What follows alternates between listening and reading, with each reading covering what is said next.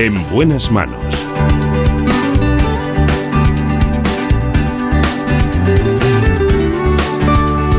El programa de salud de Onda Cero. Dirige y presenta el doctor Bartolomé Beltrán. Muy buenos días, me alegro mucho de saludarles.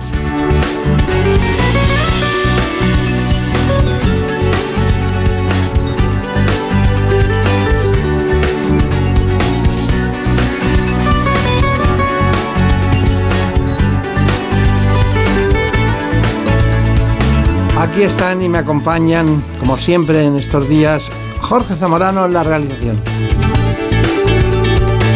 Y Marta López Llorente en la producción general del programa.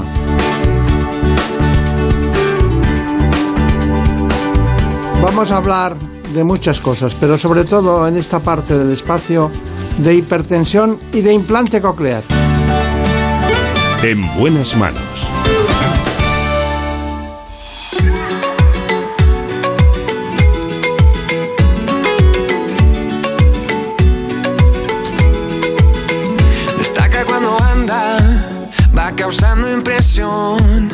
Cada día cuando levanta, brilla como el sol. Su vestido de seda calienta mi corazón como en una novela en la televisión.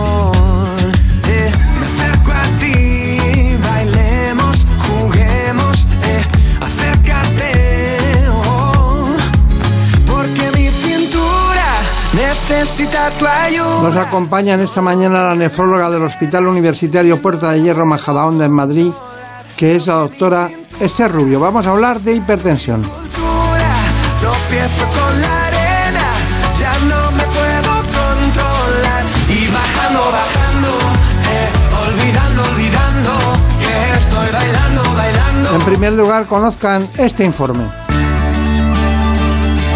En buenas manos. El programa de salud de Onda Cero. Dirige y presenta el doctor Bartolomé Beltrán. Tener la presión arterial elevada de forma crónica y mantenida supone un importante factor de riesgo cardiovascular. Además, cuando la tensión sistólica supera los 180 milímetros de mercurio, se producen las denominadas crisis hipertensivas, que pueden ser asintomáticas o cursar con síntomas difusos. Estas requieren atención médica inmediata, ya que pueden tener consecuencias muy graves en los órganos diana, cerebro, corazón y riñón, e incluso provocar la muerte. Entre las causas más comunes de estos picos de tensión están la falta de adherencia al tratamiento, consumir sal en exceso, sufrir crisis de ansiedad, realizar ejercicio físico de forma intensa y padecer obesidad y apnea del sueño.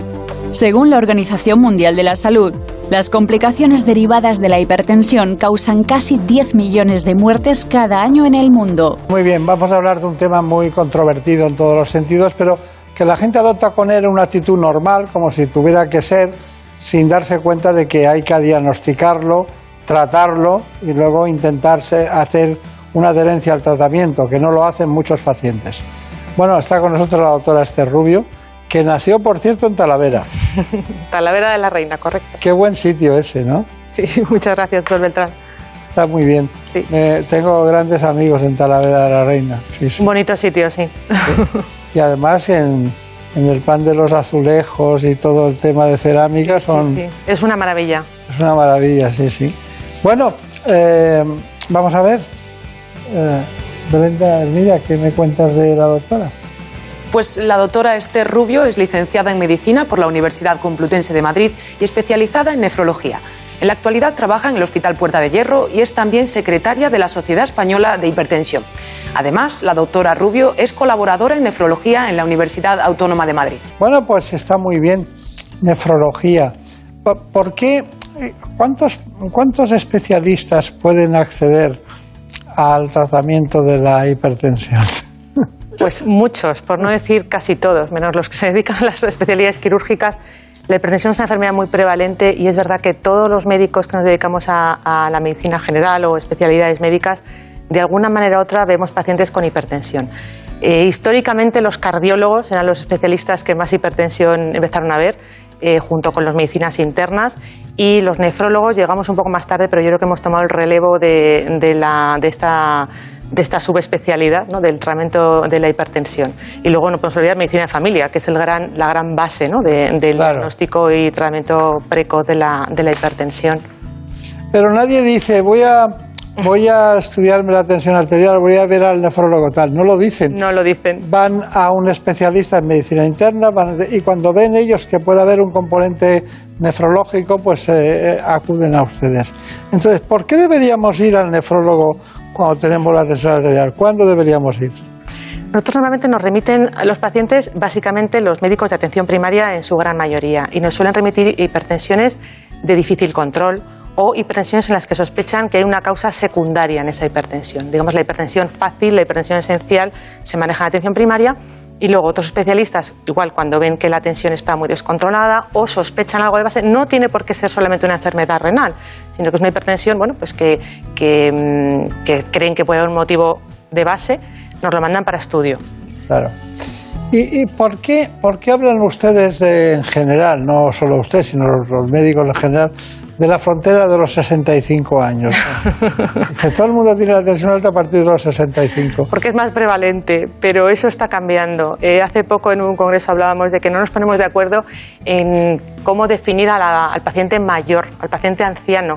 Revisas la literatura y ves estudios y protocolos en los que en un sitio dicen mayores de 65 años, cada vez más dicen mayores de 75 años, ya las guías americanas mayores de 80, entonces ya definir al paciente mayor no nos hemos puesto de acuerdo para empezar, pero sí que es verdad que a partir de los 65 años hay más prevalencia de hipertensión en la población general. Claro. Y, y se sigue llamando la enfermedad de las mitades. Quiero decir, la mitad no lo saben, Sí. la, la mitad de los que lo saben no se diagnostican, Sí. la mitad de los que se indica el tratamiento no lo siguen. ¿Eso sigue siendo así? Correcto. Ahora, bueno, nosotros ya, ya hemos partido un poco más y decimos, la mitad de los pacientes en España son hipertensos. De esa mitad, antes decíamos una mitad, ahora hemos hecho, somos un poco más finos, un tercio no lo saben. No saben que son hipertensos. Viven con su hipertensión, pero no lo saben. La hipertensión no duele, casi no da síntomas y no lo saben. De, ese, de, ese, de esa mitad, otro tercio son hipertensos y no están controlados. Lo saben, pero no están controlados. Y solo un pequeño tercio de todos esos son hipertensos y sí que están controlados. Es decir, tenemos muchos pacientes sin control diagnosticados y otros tantos no diagnosticados, que están en riesgo. Claro. Pero podemos decir que prácticamente entre el 80 y 85% de los pacientes no siguen el, el tratamiento de su médico, en los hipertensos. Si hablamos de adherencia es complicado. Los- las enfermedades que no duelen, las enfermedades que no asustan, Son silenciosas. Exacto, el asesino silente, ¿no? que le llamamos a la hipertensión, eh, es complicado eh, mantener la adherencia terapéutica. Ya no solo porque no duele y porque explicarle a un paciente es un poco como dejar de fumar, ¿no? De decir a un paciente que si no hace bien las cosas, no se cuida, en unos años puede que tenga un evento cardiovascular. Entonces todo, bueno, pues puede, pues me llegará, no me llegará. Entonces al principio, si tú eres capaz de explicarlo, de hacerles entender el riesgo eh, que tienen y que inicien tratamiento, consigues, según dicen los estudios que se han hecho, que durante el primer año el 50% de los pacientes que han iniciado el tratamiento lo sigan. El otro 50% ya lo ha dejado. ¿Por qué lo dejan? Hombre, yo no creo que la gente eh, lo deje voluntariamente ni porque le haga, no, quiera hacer caso al médico. Existen varias causas. Una es que cuando los pacientes efectivamente son hipertensos asocian otras patologías, pueden ser diabéticos, hipercolesterolémicos, y entonces siguen muchos tratamientos. ¿no? El paciente mayor, sobre todo, eh, están polimedicados y muchas veces es complicado el adiro, la estatina, mantener tantos fármacos y al final, bueno, pues acaban dejando alguno y se acaban cansando y otra de las causas son los efectos secundarios, que es algo muy importante que el médico tiene que preguntar. Cuando tú vas a poner un fármaco, tienes que estar seguro de que ese fármaco es el mejor para el paciente, no solo por la indicación, sino por los efectos secundarios que puede conllevar. Porque si el paciente en las primeras semanas de tomar el fármaco empieza a experimentar efectos secundarios, probablemente lo abandone. Casi, casi probablemente lo abandone. Porque ve eh, un beneficio muy dudoso frente a un efecto secundario que tiene en ese momento. Y podemos decir que paciente, paciente polimedicado, eh, paciente con daño nefrológico. Casi seguro. Paciente diabético, paciente hipertenso, paciente obeso, hipercolesterolémico, y si ya ha tenido un problema vascular previo, una cardiopatía isquémica, un accidente cerebrovascular agudo. Eh, vamos, me atrevería a decir que en un 80% de los casos ya tiene una enfermedad renal oculta o silente o ya, o ya un descenso del filtrado glomerular. Entonces interpreto que llegan tarde al nefrólogo en muchas ocasiones. Llegan tarde con su patología renal. Eh, ¿Por qué no me relaciona rápidamente, así brevemente, la relación entre el riñón y la hipertensión? Pues es un círculo, es la pescadilla que se muerde la cola. Cuando yo explico un poco a los estudiantes cómo... Lo que llaman ustedes el sistema renina-angiotensina. También, claro, está, está, todo influido. Es decir, el, cualquier causa de hipertensión, se ve una hipertensión esencial, una hipertensión secundaria, un hiperaldosteronismo primario, va a provocar un daño renal. Por daño vascular, efectivamente va a provocar un daño renal y ese daño renal va a estimular efectivamente el sistema renina-aldosterona y va a provocar más hipertensión esa hipertensión va a seguir dañando el riñón y entramos en un círculo vicioso de daño, hipertensión, daño renal, daño renal, hipertensión. Entonces, eso es muy importante, frenarlo cuanto antes, principalmente utilizando los, eh, fármacos que primordiales usamos en la hipertensión, que son los, los IECAS o los RADOR, los inhibidores del sistema renina-aldosterona, para frenar ese círculo vicioso que se crea. Bien, ¿y qué hacemos con la hipertensión de causa desconocida, la que llaman ustedes esencial? La hipertensión esencial es la más frecuente, es la que vemos en el 90% de la población. Eh, a veces el diagnóstico no es tan fácil, hay que descartar que haya una causa secundaria y hacer, hacer, pues eh, diagnosticarla correctamente, conocer el perfil del paciente, si es un, paciente que tiene la tensión alta por la mañana, por la tarde, o si es un paciente que, que, tiene la tensión alta por la noche, y tratarla adecuadamente. Hacer una vigilancia y, por supuesto, lo comentamos, vigilar función renal hacer un electro anual para vigilar también posible daño cardíaco de la hipertensión y, vigilar las cifras. Claro. Me gustaría preguntarle, eh, realmente eh, cuando el paciente llega a nefrología, da la impresión de que llega ya con un que está perjudicado, ¿no? que llega tarde. Tengo la impresión, ¿eh? Que llega tarde. Entonces, ¿ustedes qué son capaces de hacer?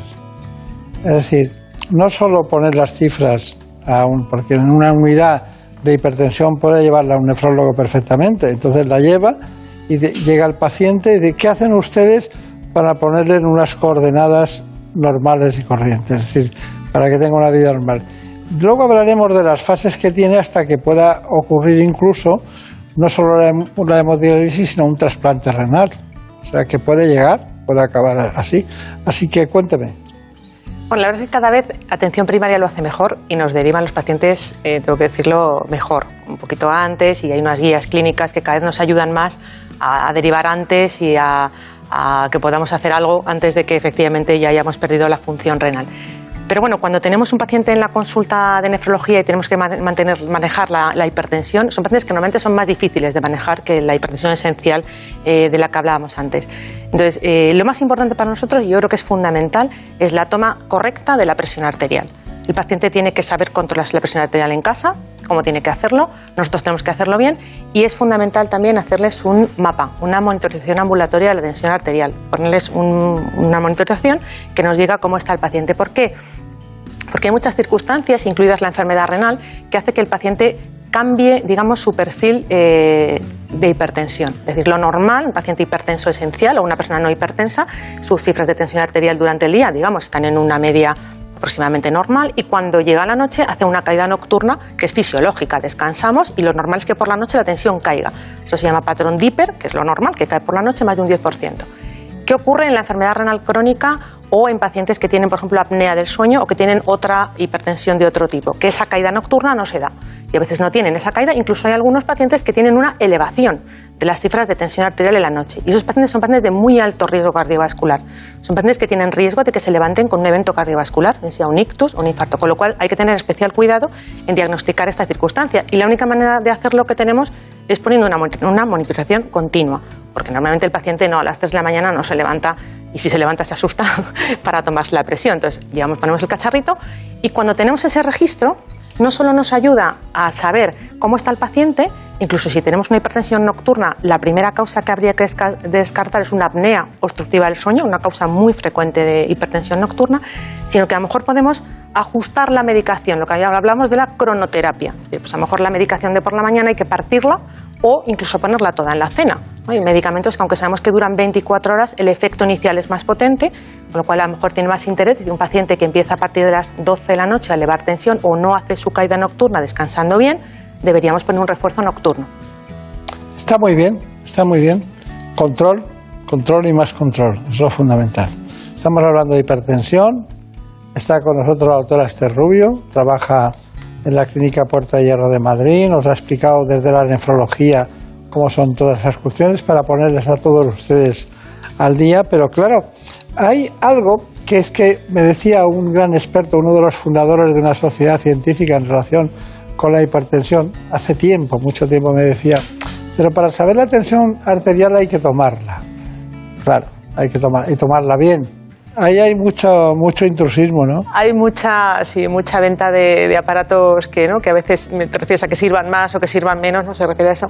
Yo creo que hay, cada vez hay más eh, aparatos homologados, suelen ser todos eh, eh, ya preparados para poner bien en el brazo. No recomendamos los de muñeca, porque es verdad que parece que dan peores resultados, pero sí, hoy en día la, yo creo que cualquier persona con un poco eh, no, vamos, no siendo gastándose mucho dinero, se puede comprar un aparato para medir la, presión arterial.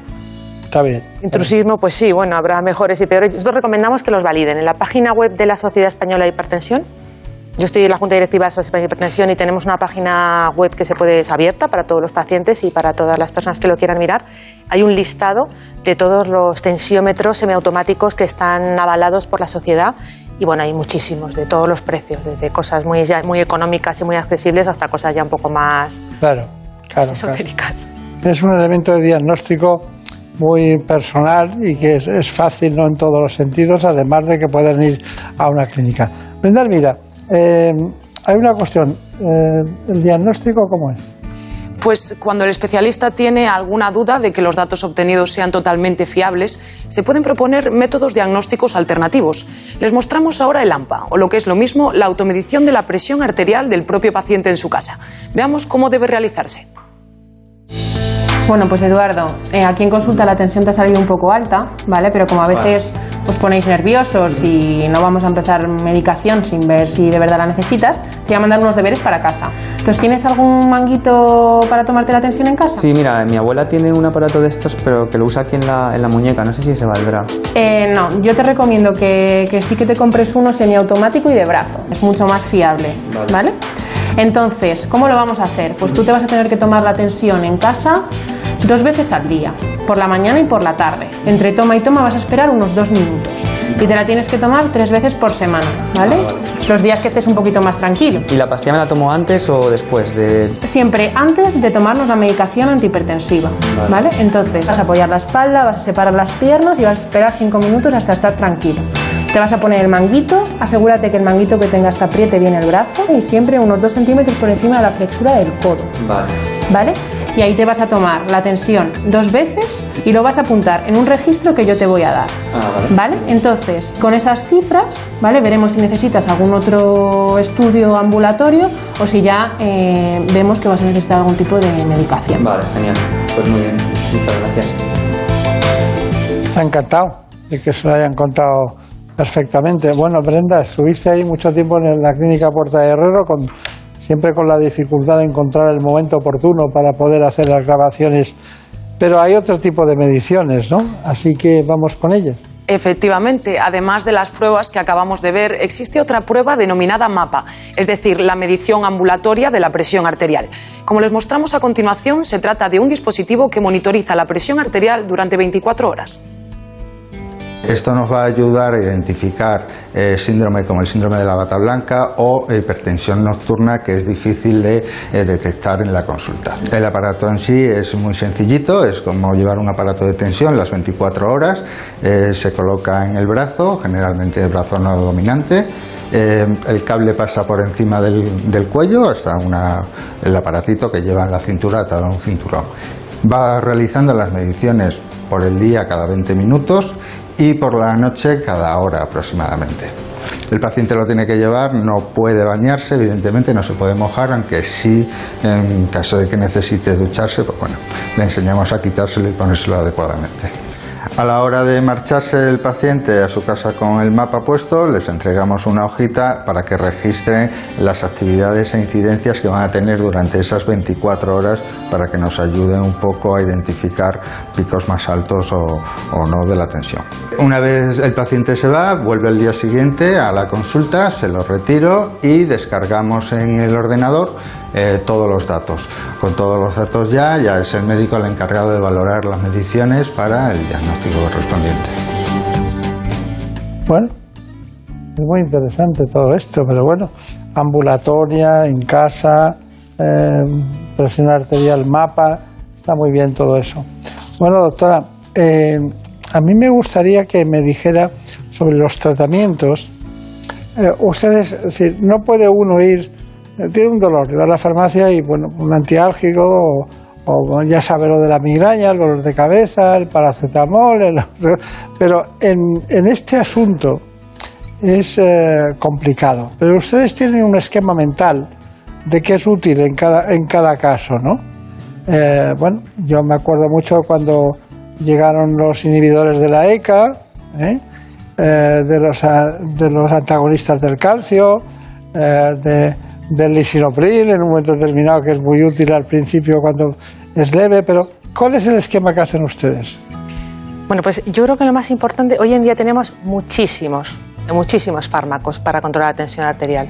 La cosa es elegir a qué paciente eh, le va cada uno. Es decir, eh, hay que mirar dos cosas, indicaciones y contraindicaciones. Entonces, tenemos un perfil de pacientes en los que está claro cada indicación. En general, los fármacos de inicio, digamos, un paciente sin ningún antecedente de, interés, que vamos a empezar un tratamiento, se recomiendan empezar o con un NIECA o con un ARA2, un inhibidor del sistema de angiotensina aldosterona, como es el lisinopril, enalapril, todos los que acaban en pril, o un ARA2, los sartán, valsartán, que fueron como unos IECAs más modernos. Son la base del tratamiento. De hecho, ya muchas guías recomiendan iniciarlo junto con otro. Pero bueno, eso es un plan ya un poco más complicado. Pero ese sería el primer escalón. Pero luego tenemos que mirar si el paciente tiene alguna patología. Es decir, un paciente cardiópata, un paciente que ha tenido una cardiopatía isquémica, va a requerir probablemente un beta bloqueante en su tratamiento. Un paciente que tiene prostatismo, que se levanta por la noche a hacer pis, nicturia, probablemente se beneficie de un alfa bloqueante por la noche. Un paciente que retiene líquido, que tiene una insuficiencia cardíaca y requiere un diurético probablemente. Entonces tenemos un abanico, diuréticos y cal- calcio antagonistas, son fármacos que bajan muy bien la presión arterial y son bastante neutros. Entonces, en función del perfil del paciente, elegimos de esos grupos. Pero luego es muy importante los efectos secundarios, como comen- comentaba antes, porque el paciente, la adherencia que va a tener, va a ser fundamental si el fármaco le sienta bien y no le provoca ningún problema. Entonces, por ejemplo, sabemos que los IECAS históricamente daban tos. Hay muchos pacientes que tienen una tos irritativa, entonces si el paciente te cuenta tos, pues hay que cambiar a otro fármaco. Eh, hay pacientes que son alérgicos, por supuesto, como todos los fármacos, hay que vigilarlo. Los antagonistas del calcio, amlodipino, manidipino, fenidipino, todos los pinos ¿no? que, que tenemos en ese grupo farmacológico son fármacos muy eficaces para bajar la presión arterial, pero ojo que pueden provocar edemas. ¿eh? En las mujeres, sobre todo en verano, se quejan bastante de, de hinchazón en las piernas, con lo cual si una mujer ya te dice que tiene la- las piernas hinchadas y que en verano se sobrecarga, cuidado con ese fármaco porque en cuanto se lo tome y se hinche lo va a dejar de tomar. Entonces, basándonos en los grupos farmacológicos, diuréticos, inhibidores del sistema, calcio antagonistas, beta bloqueantes o alfa bloqueantes, yo diría, si el paciente no tiene nada, es un paciente virgen que viene nuevo de hipertensión sin ningún, eh, una- ninguna comorbilidad, yo empezaría con un IECA o un ARA2. Eso lo tengo claro. Si ya tenemos alguna patología asociada, metería un diurético, metería un calcio antagonista o iríamos viendo un poco. Normalmente los pacientes con un solo fármaco no se suelen controlar. Claro. Le preguntaba todo esto porque muchos pacientes se preguntan entre ellos, ¿Tú cuál tomas? ¿y tú qué tomas, no? Y entonces se hacen un esquema, a mí me va muy bien. No, Sí. perdona, esto está indicado porque saben lo que tienes tú y cada uno es para cada cosa. Esa es la, la, la relación fundamental. Bueno, luego hay pacientes que son refractarios al tratamiento. Es decir, que cualquier tratamiento no les va bien y no les corrige el problema. Entonces, para eso tenemos un tema, la denervación renal, que nos ha traído Brenda Hermida. Pues sí, por último queremos hablarles de los pacientes cuya hipertensión persiste incluso con tratamientos farmacológicos. Para ellos la denervación renal puede ser una alternativa muy eficaz. Se trata de un procedimiento quirúrgico que aplica impactos de radiofrecuencia en las arterias renales para reducir la hipertensión. Vamos a ver en qué consiste exactamente.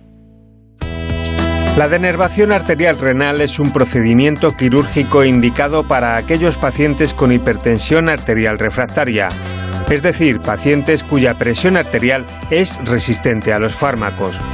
El procedimiento se realiza por cateterismo mediante punción de la arteria femoral. A través de esta arteria se introduce un catéter hasta la arteria renal y a través de este catéter se aplican unos impactos de radiofrecuencia en cantidad de 8 a 12 en cada una de las arterias renales. Así lo que se consigue es interrumpir la conducción nerviosa del sistema nervioso vegetativo, ya que los impulsos nerviosos están alrededor de la arteria y este es el mecanismo que acaba perpetuando la hipertensión arterial a pesar de estar tomando fármacos. Al anular estas terminaciones nerviosas, el paciente también deja de retener líquidos y sal, que es lo que favorece la crisis hipertensiva. El procedimiento se realiza mediante sedación y no requiere de más de 24 horas de hospitalización. Mediante revisiones mensuales y con controles rutinarios se puede ir ya reduciendo la medicación hipertensiva. Los clásicos problemas asociados a la hipertensión como son los dolores de cabeza y el riesgo cardiológico van desapareciendo gradualmente con esta técnica quirúrgica que resulta muy efectiva en más del 80% de los pacientes. Bueno, muchas gracias. Gran información. Muchas gracias. Hemos ido del, del, menos al más en todos los sentidos. La hipertensión es un tema eterno, ¿no? ¿El café es bueno para la tensión? Como todo, sin pasarse. Como todo en la vida, sin pasarse. Ya, pero, pero no es malo para la tensión, no. Café podemos tomar. ¿Qué es lo peor para la tensión?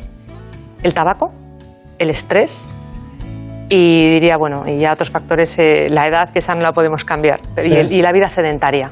Yo creo que para mantener la tensión a raya, eh, lo que el paciente una, una salud de no fumar, hacer ejercicio físico, la ingesta de sodio, bajar la ingesta de sal es un tema también eterno que, que luchamos con los pacientes y es muy difícil. Claro.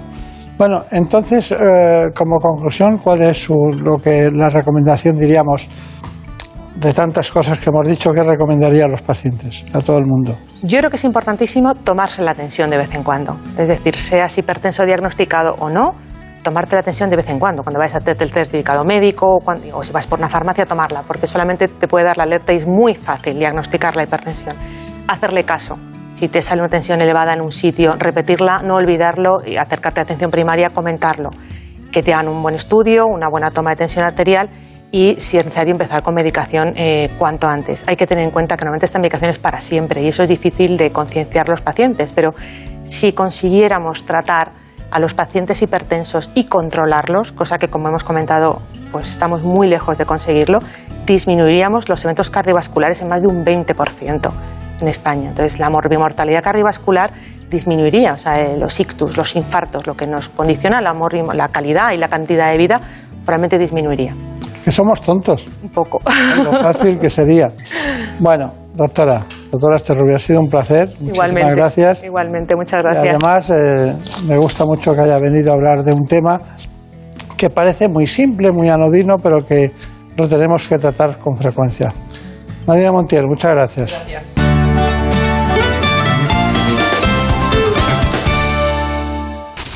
Es lógico. Murprotec, empresa líder en la eliminación definitiva de las humedades, patrocina la salud en nuestros hogares.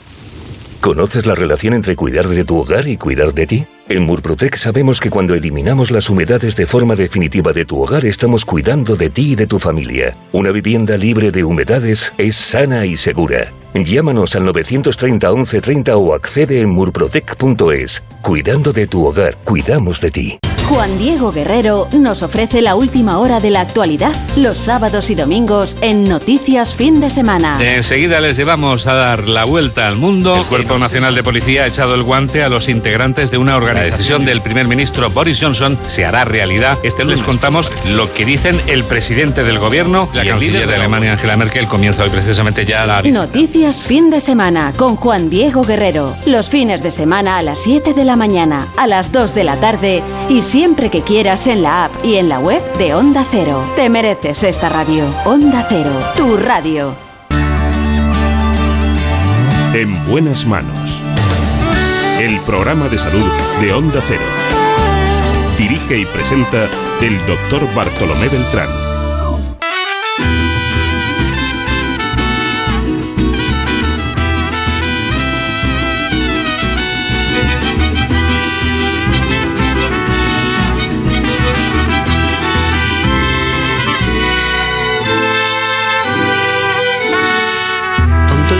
Entienda,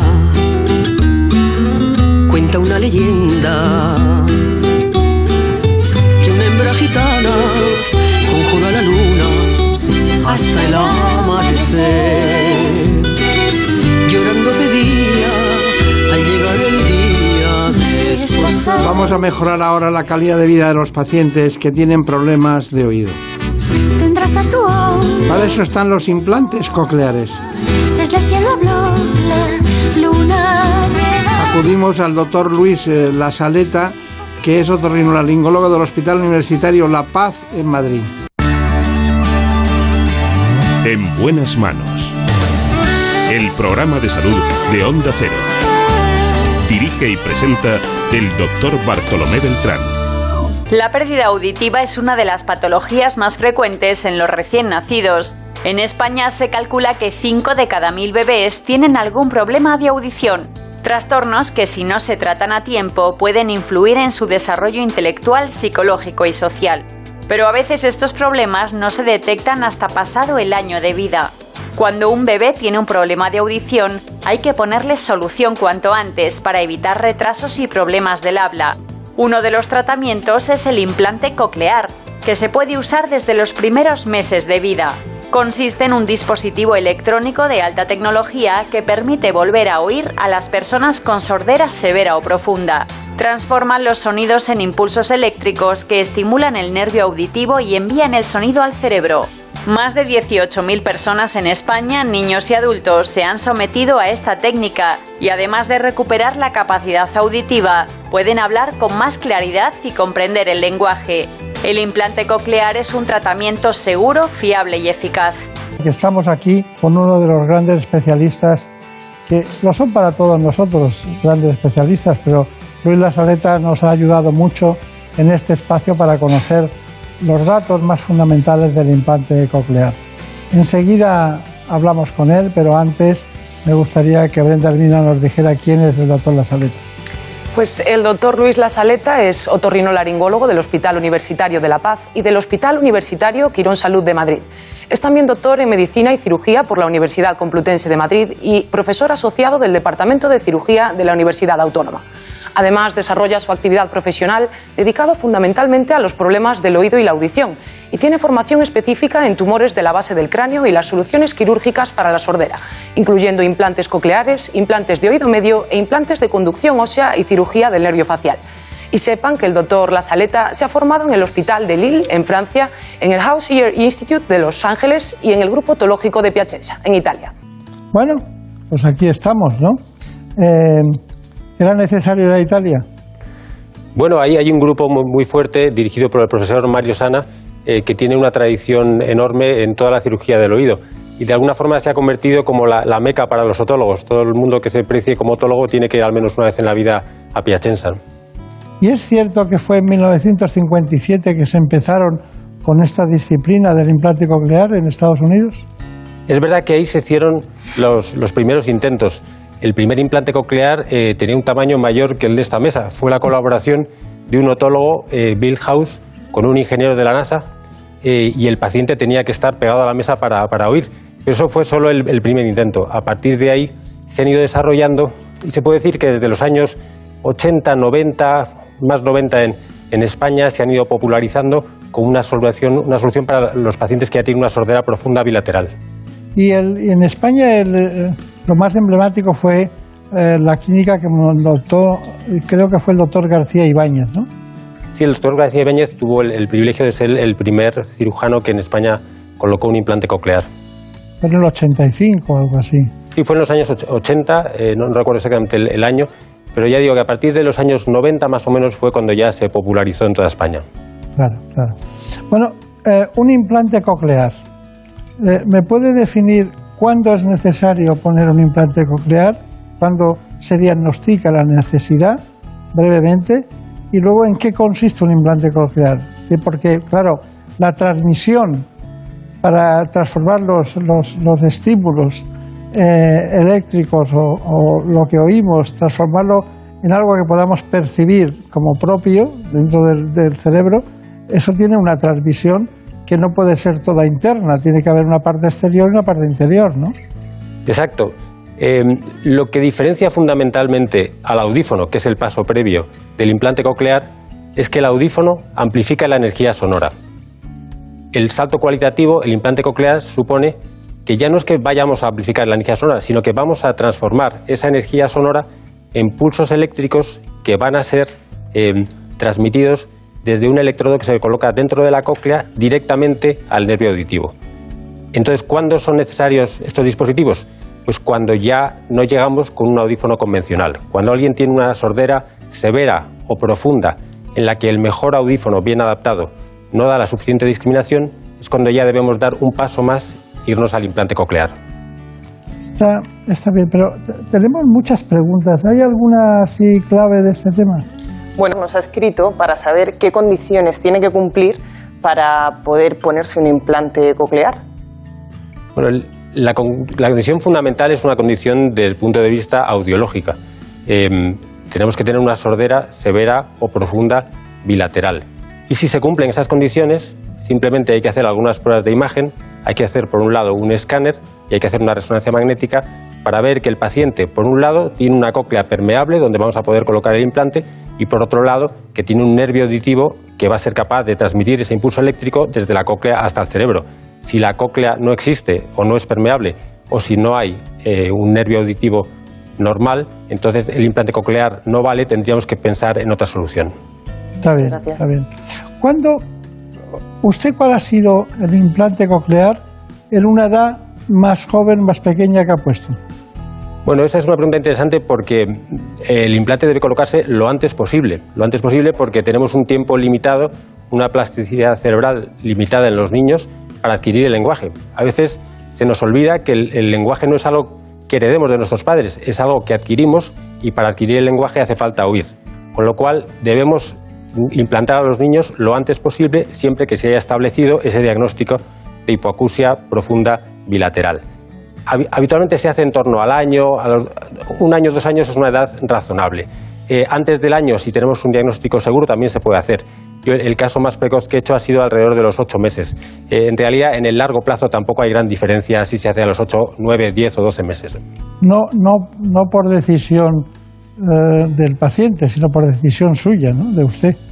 Claro, eh, como digo, so- son casos excepcionales, pero cuando tenemos el diagnóstico seguro, por ejemplo, en una familia eh, con, con varios hermanos sordos que además tienen el mismo gen y nace otro niño que tiene exactamente el mismo problema, ¿para qué vamos a esperar? Ya sabemos que es una sordera profunda como la de sus hermanos, en esos casos lo haremos lo antes posible.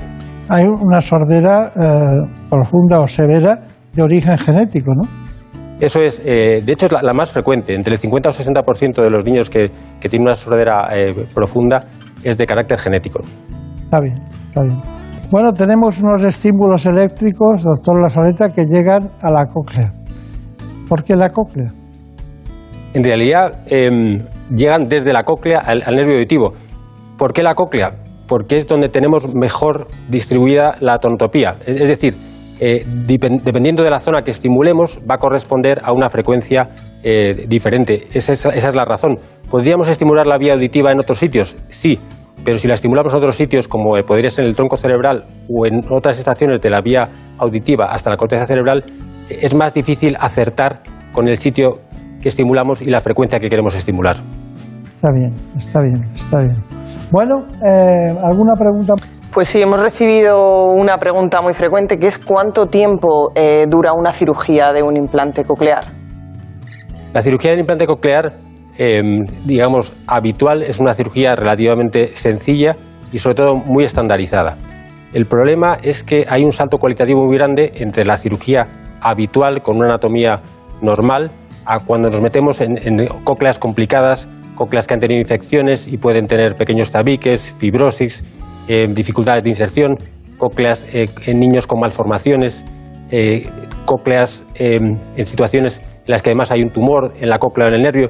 E- ese salto cualitativo en esos casos complejos hace que la cirugía sea re- realmente complicada. Pero la cirugía habitual del implante coclear normal, con una anatomía normal, viene a durar con, con preparativos, ah, etcétera, un, un par de horas desde que hacemos la incisión hasta que se termina, incluso, incluso algunas veces menos si es eh, algo más sistemático. Eso que preocupa tanto a los pacientes, a mí no me preocupa, me preocupa que esté bien hecha y que sea adecuada, esté bien diagnosticada y tenga una buena indicación. Pero una vez que está puesta, ¿qué tiempo dura, diríamos, primero, la revisión periódica preventiva, cada cuánto es? Y segundo, ¿es para toda la vida? Claro, son muchas preguntas en, en- en una. Dos. En, en realidad, em, hay que tener en cuenta que hemos hablado antes de que el implante coclear supone una forma diferente de, estimular la vía auditiva. Y eso supone que una vez que se conecta, no vamos a oír normalmente como oiríamos con un audífono que nos amplifica el sonido. El implante coclear requiere hacer programaciones y requiere una rehabilitación. Entonces, lo habitual, hacemos una cirugía, el paciente se va a casa al día siguiente, tenemos que esperar aproximadamente un mes y al mes se van a conectar eh, a través de su procesador un programa informático para tratar de ver primero si funciona correctamente y establecer diferentes umbrales para los distintos electrodos de ese implante coclear. A partir de ahí el paciente empieza a oír, suelen describir al principio que es un sonido un, poco metálico, algunos cuentan que es como, si estuvieran oyendo al pato Donald y poco a poco con las distintas programaciones y con la rehabilitación, que es absolutamente fundamental y sobre todo en, en los niños, van poco a poco eh, oyendo como oían antes en el caso de los adultos y en el caso de los niños van a ser capaces de aprender a hablar con el implante. ¿El implante es para toda la vida? Bueno, yo creo que ahora mismo ya no hay nada que sea para toda la vida eh, y, y- lo cierto es que cuando implantamos un niño de 8 meses ahora, pues tenemos que considerar que probablemente haya que reimplantarle simplemente por la frecuencia con que fallan los dispositivos tecnológicos pues, dos, tres o cuatro veces a lo largo de su vida. La esperanza de vida de un niño de 8 meses ahora está cerca de, de- de los ochenta y tantos, 90 años, con lo cual debemos pensar, y es interesante al hacer la cirugía, siempre ser lo más a cuidadosos posibles, porque probablemente ha- habrá que volver a ese lecho quirúrgico varias veces a lo largo de la vida del niño. ¿no? Está bien. Bueno, me reía porque se prestaba a hacer alguna broma. Nada dura para toda la vida. En los. Esperamos que el COVID tampoco, ¿no? Esperemos. Bueno, hay un asunto que nos importa mucho, que es los audífonos, en todos los sentidos. Eh, sabemos que ustedes los utilizan y saben qué hacer en cada caso. Si le parece, vamos con un reportaje de audífonos. Nos lo trae también Brenda Hermida. Cuando existe pérdida auditiva, la primera medida para evitar consecuencias negativas como el aislamiento social es llevar audífonos. Por ello hemos acudido a un centro especializado para conocer en qué consisten. Un audioprotesista, Eva Herrero, nos lo ha explicado con detalle. Los audífonos son dispositivos electrónicos destinados a personas que, independientemente de la edad, presentan algún tipo de pérdida auditiva. Son dispositivos cuya función es eh, mejorar la calidad de vida de las personas corrigiendo la pérdida auditiva y estimulando la audición. El audífono tiene un micrófono que capta el sonido externo, lo transforma en impulso eléctrico, el amplificador potencia la señal y lo pasa al auricular que lo convierte otra vez en sonido y lo envía al canal auditivo. Existen muchos tipos de audífonos. Entre los más habituales encontramos el retroauricular, que es el que se coloca detrás del pabellón auditivo y a través de un tubo fino envía el sonido al conducto auditivo. Vale para muchos tipos de pérdidas auditivas. El audífono intracanal, que se aloja completamente dentro del conducto auditivo, y el audífono RIC, que tiene el auricular muy chiquitito dentro del conducto auditivo y el amplificador también es pequeño y está detrás del pabellón. Habitualmente la pérdida auditiva es bilateral. Empezamos a perder audición de un oído y el otro se encuentra en una situación muy parecida, por lo que los audioprotesistas solemos indicar poner dos audífonos para que sea una adaptación lo más correcta posible y podamos corregir y mejorar nuestra calidad de vida. El día que realizamos la primera adaptación de los audífonos, le damos unas pautas al usuario para que se vaya acostumbrando a utilizar los audífonos en los distintos ambientes en los que se mueve. Aparte, programamos distintas revisiones para seguir un control y una evaluación para conseguir la mejor calidad auditiva. La familia es el primer filtro que nos encontramos cuando empezamos a perder audición. Eh, con ellos lo que vemos es que eh, si empezamos a oír mal, tenemos que pedirles que nos repitan palabras, no entendemos bien las conversaciones, pedimos que nos suban el volumen de la televisión. Por eso es muy importante que los familiares, cuando detectan que una persona empieza a perder audición, le animen para realizar un estudio auditivo y corregir la pérdida auditiva, porque de esta forma podemos mejorar nuestra calidad de vida. Bueno, pero cada paciente es único en, en su caso, ¿no? Cada paciente tiene una dimensión, tiene un problema, tiene una, toda una estructura determinada y tienen que aplicarlo ustedes según conviene. Por eso todos tienen un cuadro clínico. Brenda Hermida, vamos con eso. Pues nos vamos ya al Hospital de la Paz para contarles en primer lugar cuál es el perfil del paciente que va a ser intervenido por el doctor La Saleta y las particularidades de su caso en concreto. Se lo mostramos. Se trata de un paciente de 69 años que tiene una pérdida de audición progresiva. Lleva muchos años oyendo mal ha buscado distintas soluciones, lleva audífonos, pero entiende muy mal y necesita una solución alternativa. Y esa solución es el implante coclear. El implante coclear está indicado cuando tenemos una pérdida de audición profunda donde ya no llega el mejor audífono adaptado. Es el último escalón de los tratamientos de la sordera. Cuando ya no nos valen los audífonos mejor adaptados, tenemos que recurrir no solo a amplificar el sonido, sino a convertir señales acústicas en señales eléctricas. Y eso es lo que hace el implante. ¿Qué tiene de curioso este caso? Que además de la pérdida de visión, este paciente tiene un tumor. Tiene un tumor en el nervio auditivo izquierdo. Y esto no es una indicación habitual de implante coclear. Pero ahora tenemos pruebas intraoperatorias que nos ayudan a elegir la mejor solución para la sordera y en este caso sí podremos poner un implante coclear. Bueno, estamos de acuerdo porque usted lo ha dicho todo en todos los sentidos, pero tenemos más asuntos. En este caso el reportaje del implante coclear. Pues ahora ya sí, como es habitual, nos adentramos en el quirófano para presenciar la intervención que les estamos contando. El doctor La Saleta nos cuenta los detalles más importantes de esta cirugía. Este es el molde del implante coclear y vamos a ver que la, la posición va a ser más o menos como por aquí, formando unos 45 grados con la línea del conducto auditivo externo. Entonces la incisión que hacemos es una incisión más o menos como un semicírculo por detrás de, del pabellón auricular, haciendo simplemente el abordaje en dos planos. Entonces, hemos separado hacia arriba el músculo temporal y el periósteo mastoideo y lo que tenemos ahora a la vista es la mastoides y detrás la fosa posterior. Entonces vamos a, a, fresar la mastoides, que será el inicio de la cirugía del implante coclear propiamente dicha. Acabamos de completar entonces la, la mastoidectomía, que es la fase inicial. Por aquí vamos a acceder después con el microscopio para buscar la cóclea y colocar el implante. A la fase más peligrosa de la intervención, en el sentido de que vamos a pasar muy cerca del nervio facial. ¿no? La mejor forma de no tener problemas es identificarlo claramente dónde está. Entonces aquí con este color más o menos son rosado, empezamos a identificar el nervio facial. Justo más o menos en este triángulo es el que debemos fresar para acceder al oído medio donde veremos la cóclea. Ahora ya tenemos identificada la cadena de huesecillos. Este es el yunque y cuando movemos el yunque vemos que se transmite el movimiento hasta el estribo, que está aquí. Y aquí ya empezamos a ver también la ventana redonda que nos marca la entrada de la cóclea, que es donde colocaremos la guía de electrodos del implante.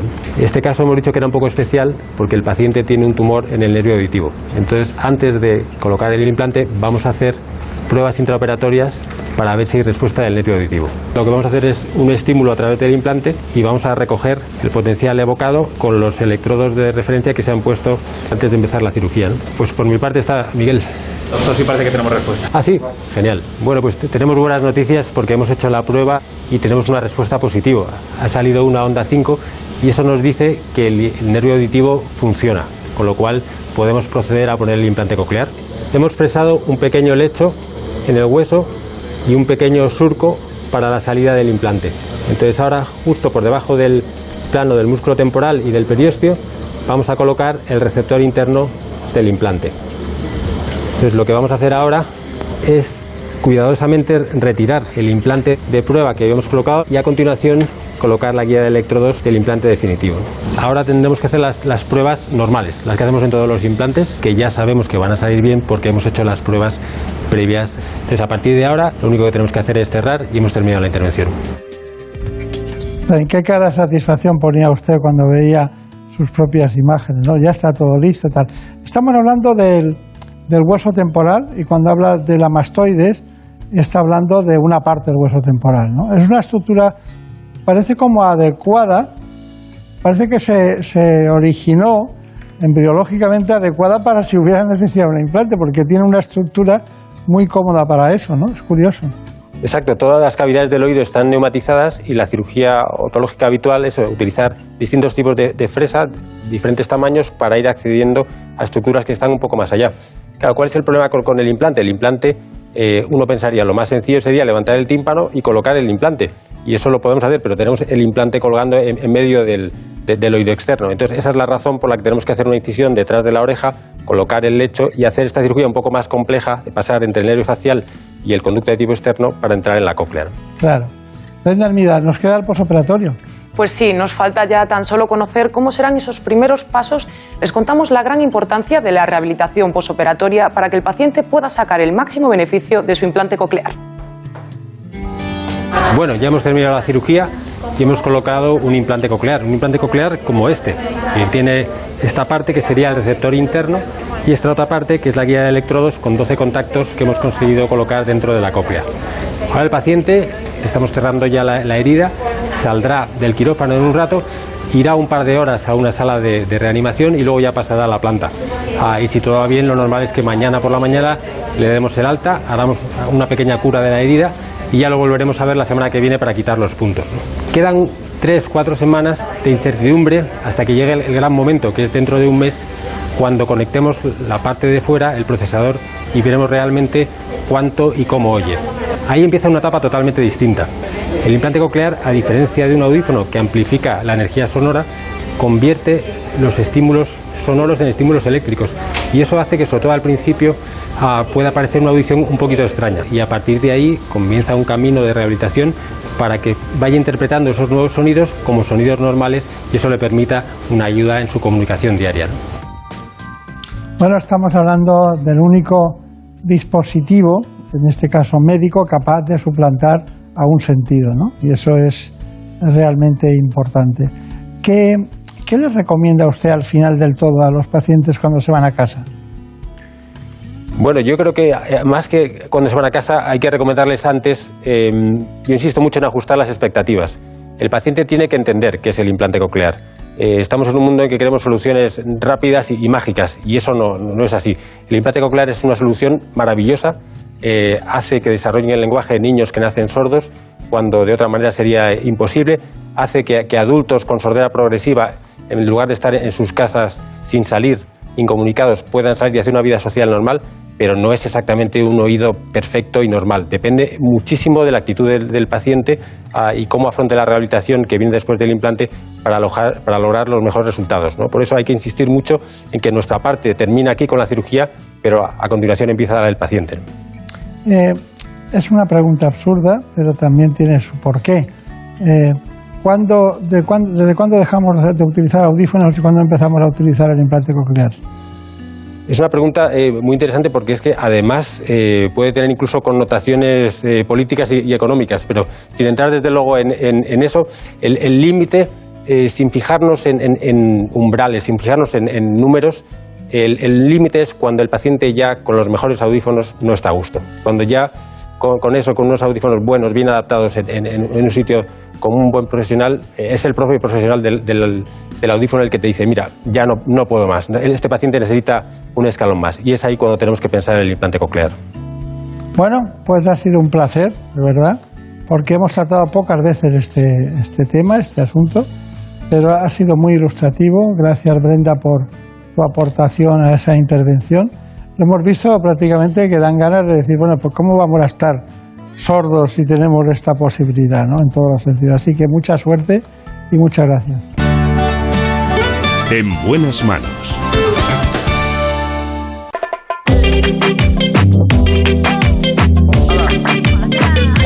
Ha llegado el momento de conocer las noticias que se han producido en la última hora en España y en el mundo.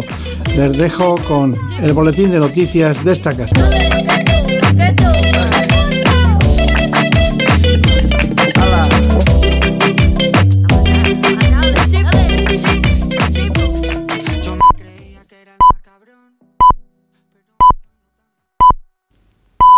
Son las 5, son las 4 en Canarias.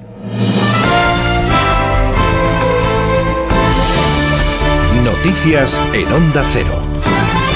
Buenas noches. El presidente norteamericano Joe Biden ha dicho en Varsovia que su homólogo ruso Vladimir Putin no puede permanecer en el poder. En un discurso en el Palacio Real de la capital polaca ante cientos de personas, Biden ha calificado a Putin de dictador, al tiempo que ha considerado obscenas sus alegaciones de que la invasión a Ucrania trata de desnazificar ese país. El presidente norteamericano considera que la guerra en Ucrania se ha convertido en un fracaso estratégico para Rusia en su primer mes y ha dicho que el rublo se ha reducido escombros.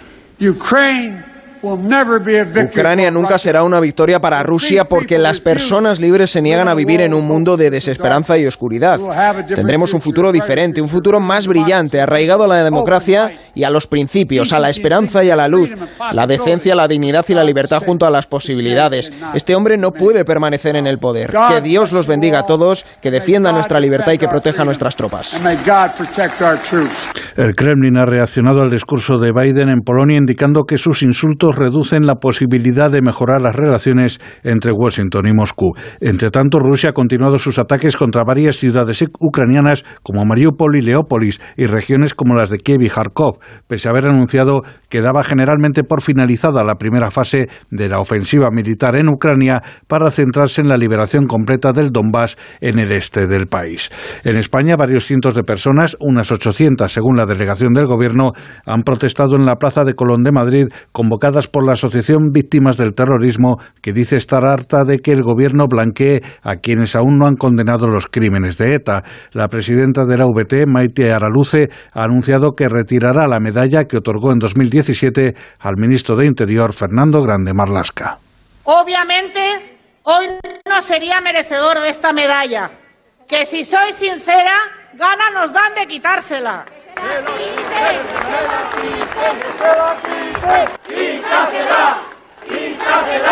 Ante la solicitud de la ciudadanía, se la vamos a quitar. El delegado del Frente Polisario en España, Abdullah Arabi, ha dicho que las relaciones entre España y el Polisario siguen igual a pesar de la apuesta arriesgada del gobierno respecto al Sáhara Occidental y ha lamentado que el giro alejará la estabilidad de la paz en la zona del norte de África. Arabi ha participado en la manifestación en la que 2.000 personas han rechazado el giro del gobierno en el Sáhara. Allí se encontraban también varios dirigentes de Podemos, como Isa Serra. Creemos que la decisión de Sánchez es un giro histórico respecto a la posición de nuestro país, respecto a los programas electorales del Partido Socialista, respecto a las resoluciones de Naciones Unidas y que no es admisible, que es injustificable. La sociedad española tiene un compromiso con el pueblo saharaui y es muy grave ponerse del lado del ocupante, de quien vulnera los derechos humanos en contra de las sentencias del Tribunal de la Unión Europea, en contra de las resoluciones de Naciones Unidas y defendiendo la ley del más, del más fuerte, ¿no? defendiendo la vulneración de los El gobierno iraní considera que la eliminación de las sanciones contra la Guardia Revolucionaria es una de las principales cuestiones pendientes para salvar el pacto nuclear de 2015. Por su parte, el alto representante de la Unión Europea para Asuntos Exteriores, Josep Borrell, se ha mostrado optimista ante la posibilidad de cerrar el acuerdo nuclear con Irán, lo que abriría exportaciones de crudo en un momento en el que la Unión Europea se encuentra en la búsqueda de nuevos proveedores para mitigar su dependencia de Rusia. Lo primero que hay que hacer es evitar que Irán se convierta en una potencia nuclear. Esto estaba funcionando bien hasta el retiro unilateral de los Estados Unidos, bajo la administración de Trump. Y ahora estamos muy cerca de un acuerdo y espero que sea posible, porque ahora estamos discutiendo sobre temas colaterales que no tienen que ver con el núcleo del acuerdo nuclear. Entonces espero que puedo lograr un trato, espero, pero el trabajo ha sido duro y estamos llegando a su fin. Tras la interrupción por la pandemia, los Oscars van a desplegar este domingo su poderío con una de las galas más hispanas de su historia, entre las nominaciones de Penélope Cruz y, Javier Bardem y las actuaciones musicales de Sebastián Yatra, Becky G y Luis Fonsi. La ciudad de Los Ángeles se prepara para el regreso por todo lo alto de la gran fiesta del cine en una edición en la que no faltan las grandes producciones, pero que celebra sobre todo las películas de autor. Es todo por el momento, más noticias dentro de una hora y en ondacero.es. Síguenos por internet en ondacero.es.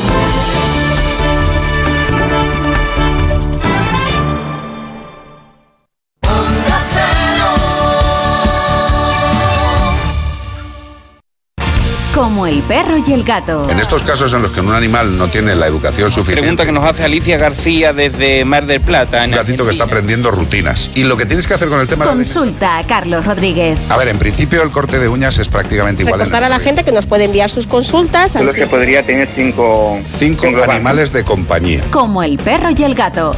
Sábados a las 3 de la tarde, domingos a las 2 y media y siempre que quieras en la app y en la web de Onda Cero. Patrocinado por Menforsan, los especialistas en cuidados, higiene y cosmética natural para las mascotas. Te mereces esta radio. Onda Cero, tu radio. Este domingo, todo el deporte en el tren de Radio Estadio. Analizamos con detalle el día después del partido de la selección. Recorreremos todos los estadios de segunda y estaremos con la emoción de la Fórmula 1 en el Gran Premio de Arabia. Este domingo desde las 4 de la tarde vive todo el deporte en Radio Estadio con Edu García. Te mereces esta radio. Onda Cero, tu radio.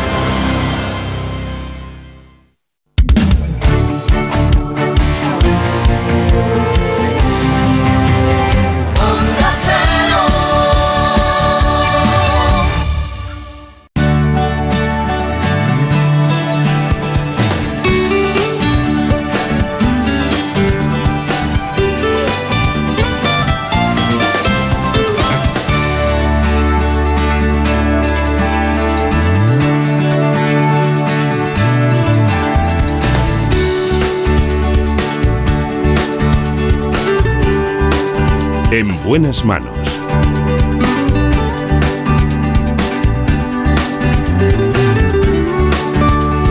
El programa de salud de Onda Cero. Dirige y presenta el doctor Bartolomé Beltrán.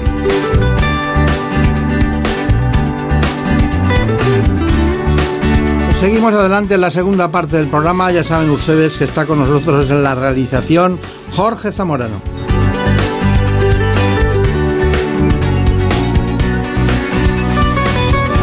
En la producción, como siempre, Marta López Llorente.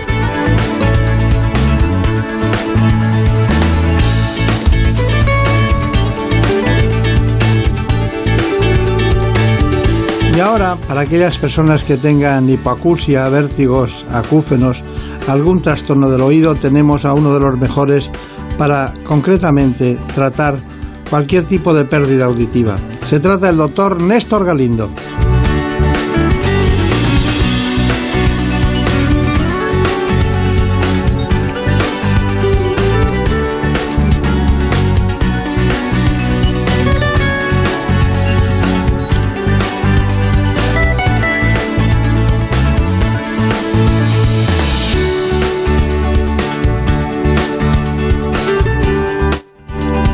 Lo más importante ahora es que ustedes conozcan precisamente el informe que hemos preparado sobre este asunto. En buenas manos.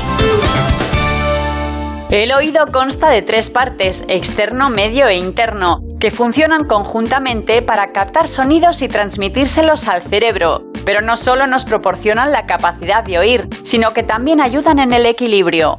Por ello, las enfermedades del oído, además de problemas de audición y dolor, pueden provocar un mareo intenso. Según la Organización Mundial de la Salud, en el mundo hay 360 millones de personas con pérdida auditiva discapacitante, cerca del 6% de la población, un problema que puede ser congénito desde el nacimiento o adquirido, debido a distintas causas como la edad, infecciones, lesiones, exposición a altos niveles de ruido o tumores. El diagnóstico precoz es fundamental para controlar y tratar la pérdida auditiva y reducir así el gran impacto que tiene tanto en la infancia como en la edad adulta. En muchos pacientes se coloca un audífono convencional, pero en los casos de hipoacusia profunda se puede optar por un implante de conducción ósea. Bueno, pues estamos aquí hoy con el doctor Néstor Galindo, que es un referente en este ámbito, en el campo de la otorrinolaringología, sobre todo porque es una persona que lleva toda su vida trabajando en lo que más le gusta, su especialidad.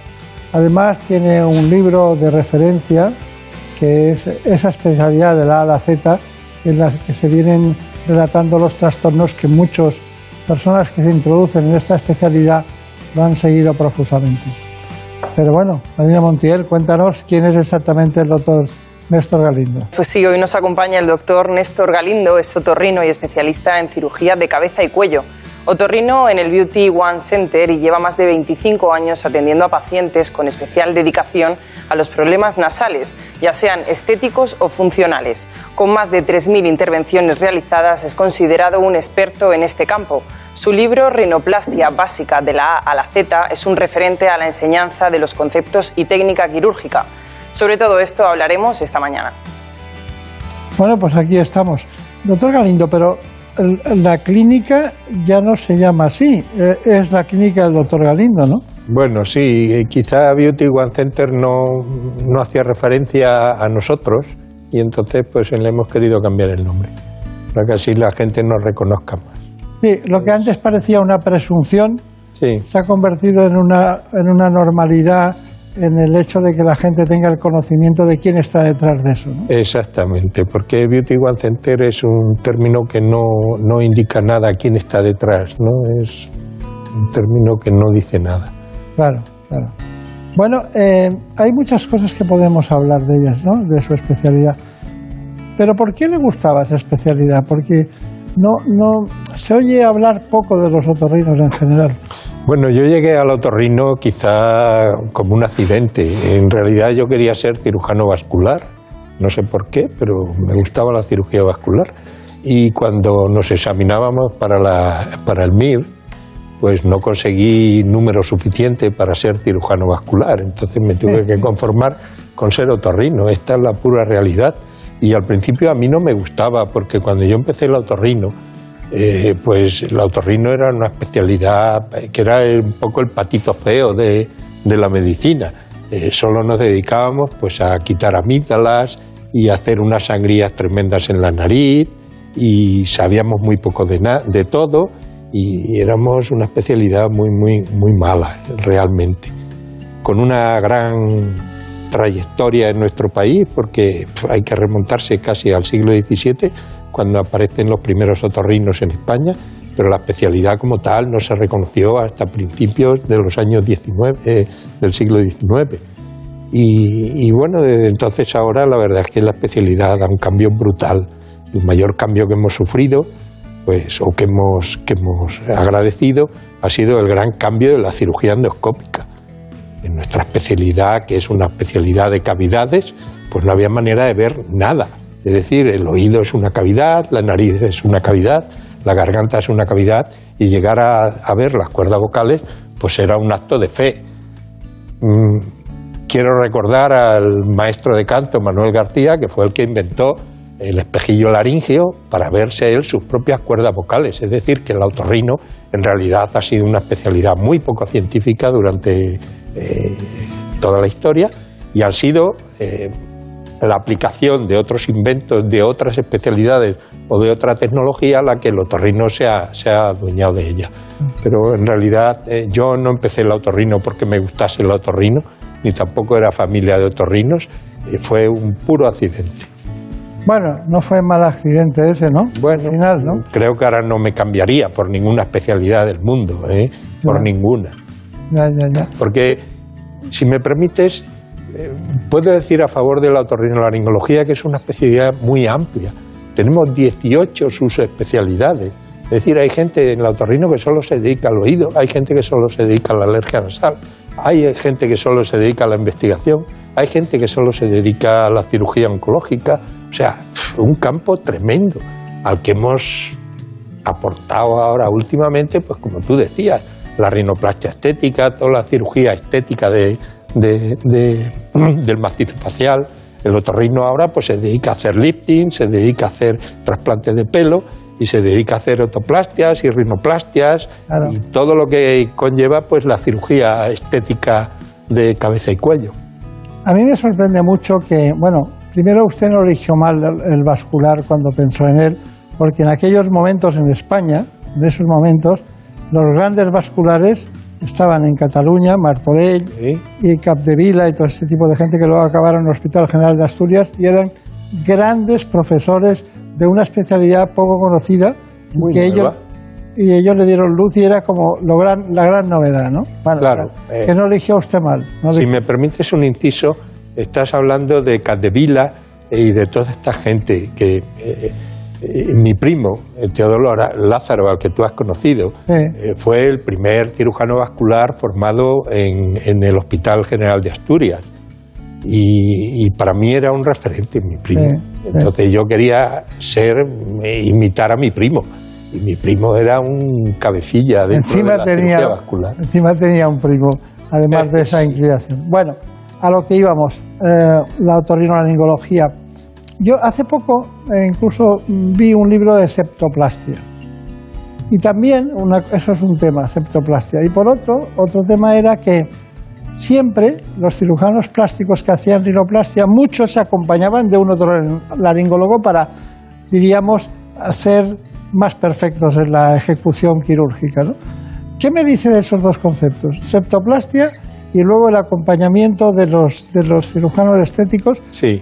Que hoy no están tan... Hubo, hubo un momento en que la cirugía de la nariz era un poco la cirugía mirando al tendido, ¿verdad? Porque no, tendríamos, no teníamos buena iluminación, no conocíamos la fisiología nasal como la conocemos hoy día, y entonces lo que se hacían eran cirugías un poco de batalla, lo que se llamó la septoplastia. La septoplastia es una cirugía de- de- eh, destructiva.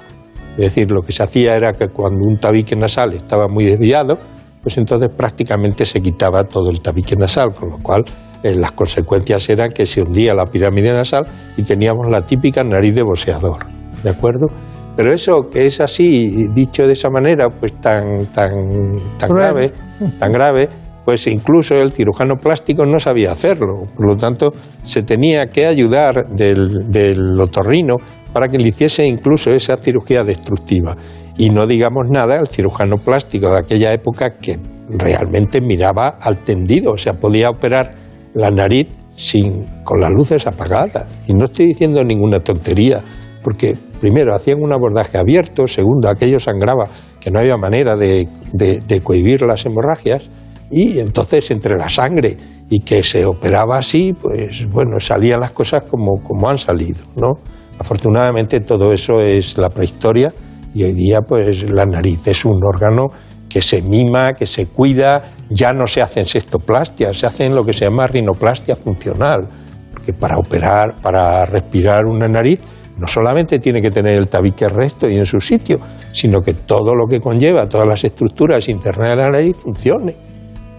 Bueno, eh, permítame que le diga, como dice usted, no es prehistoria, es la historia. Bueno, es nuestra historia, ¿qué lo vamos a hacer? es la historia. Es España, doctor Galindo, uno de los países más avanzados en el ámbito de, la- de su especialidad, de la otorrinolaringología, eh, no solo en implantes cocleares, sino en patologías aparentemente menores. Por cierto, me decía usted que hace poco tuvo un caso de una infección, alguien que no podía ver la boca por una adenitis o algún problema, ¿no? ¿También Sí, le llegan a sí. Bueno, eh, tenía el- la imposibilidad de abrir la boca, lo que se llama trismus, debido a una infección de una glándula salivar, la glándula submaxilar. También llega a ustedes eso. Sí, sí, sí, la otorrino de aquí para arriba hace de todo. Llega Por eso tiroides, digo que es llega una tiroides especialidad también. muy, muy amplia. que digo que si llega tiroides a su... Sí, sí, sí, sí. Eh, yo concretamente he operado muchísimos tiroides a lo largo de mi vida. Ya no hago esa cirugía, pero hemos operado pues todo, tiroides, cáncer de laringe, glándulas salivares, absolutamente de todo.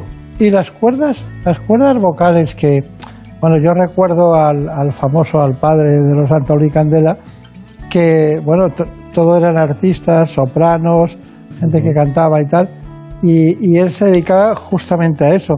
Claro, separar de una especialidad tan concreta, dedicarse solo a las cuerdas vocales, hay gente que se, eh, está muy especializada en eso, ¿no?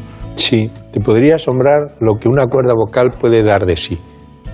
O sea, cuando analizamos la voz, la voz tiene, nosotros conocemos lo que es la intensidad y el tono, pero la voz tiene infinidad de parámetros, tiene hasta 18 parámetros.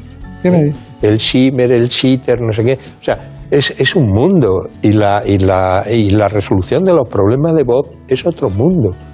O sea, ahora mismo se puede inyectar ácido hialurónico, se puede inyectar grasa en las cuerdas vocales, se puede eh, hacer lo que se llaman tiroplastias, hay prótesis para meter dentro de la cuerda vocal. O sea, es un mundo, un mundo apasionante para el que se dedica a eso. Yo, desgraciadamente, me he cogido ya un poco tarde y sé esto un poco de pasada, no me dedico a la voz. Pero hay especialistas en el Ruber Internacional, tenemos a la, a la doctora eh, Isabel, Isabel García, que se dedica a eso porque ella es profesora de canto también. Y Isabel García López. Isabel García López, efectivamente. Entonces ella es, profesora, es canta en ópera. ¿eh? Y entonces llegó al autorrino un poco para saber más de la voz y se dedica a eso. Seguimos con el, nuestro espacio dedicado a la patología del oído con el doctor Galindo, pero inmediatamente queremos entrar en un ámbito muy especial, la hipoacusia, que debe estar relacionada con muchas cosas, pero sobre todo con los años. ¿no? Claro, eh, por eso se llama presbiacusia. En el ojo se llama presbicia y en nuestro oído pues se llama presbiacusia. Es un envejecimiento precoz del oído, no, no es más, no supone más. Muy bien. La presbicia o vista cansada es un trastorno visual conocido por muchos, pero ¿y la presbiacusia? Al igual que otros órganos del cuerpo, el oído también se ve afectado por el paso del tiempo. La pérdida de audición es el tercer trastorno más común entre las personas mayores por detrás de la artrosis y la hipertensión. Se trata de un proceso natural que sufrimos todos a partir de la segunda década de la vida, aunque se hace más evidente a partir de los 50 años. Y al ser una pérdida progresiva es difícil de detectar.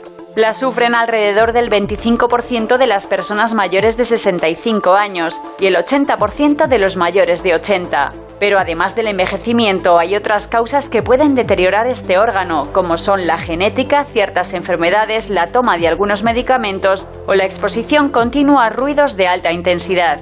La pérdida de audición puede desembocar en aislamiento social e incluso deterioro cognitivo.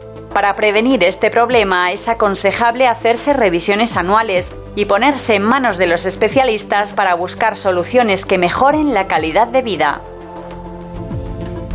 Bueno, cuéntanos, como tú has estado trabajando este asunto, los problemas de audición, el diagnóstico de audición, tenemos un informe que creo que ha realizado Elena Fernández Puyol, ¿no?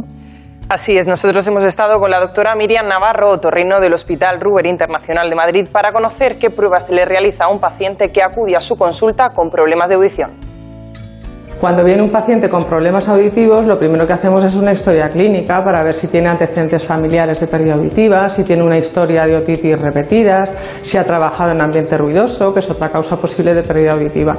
Y a continuación lo que hacemos, lo primero de todo, es explorar el oído para ver si hay algo que pueda justificar esa pérdida, perforaciones, colesteatomas, tapones de cerumen, cualquier cosa de estas características que nos da una idea aproximada del diagnóstico. La exploración que realizamos en consulta habitualmente al paciente como mínimo incluye una otoscopia, que es un examen del oído con microscopio, y una exploración con diapasones, que nos dará una idea de la pérdida auditiva o el tipo de pérdida auditiva que tiene el paciente. E independientemente de la exploración que tengamos en consulta, a todo paciente con pérdida auditiva le tenemos que hacer una exploración mínima, que es una audiometría. La audiometría tiene como dos partes. Una primera parte básica, que lo que hacemos es darle al paciente una serie de tonos eh, de distintas frecuencias y a distintas intensidades para tratar de determinar la mínima intensidad del sonido que el paciente es capaz de oír en cada frecuencia. Con esto determinamos los umbrales auditivos. Con esa audiometría también podemos saber qué tipo de pérdida auditiva tiene el paciente, si es una pérdida auditiva neurosensorial o de transmisión, porque el tratamiento de cada una de ellas va a ser completamente diferente. Y una tercera cosa que nos aporta la audiometría es eh, medir el impacto que tiene a nivel conversacional la pérdida auditiva que tiene el paciente, porque lógicamente no queremos oír tonos, sino que queremos oír y entender palabras para comunicarnos bien con los demás. Una segunda prueba que realizamos con frecuencia, pero no de forma rutinaria, son los potenciales evocados auditivos.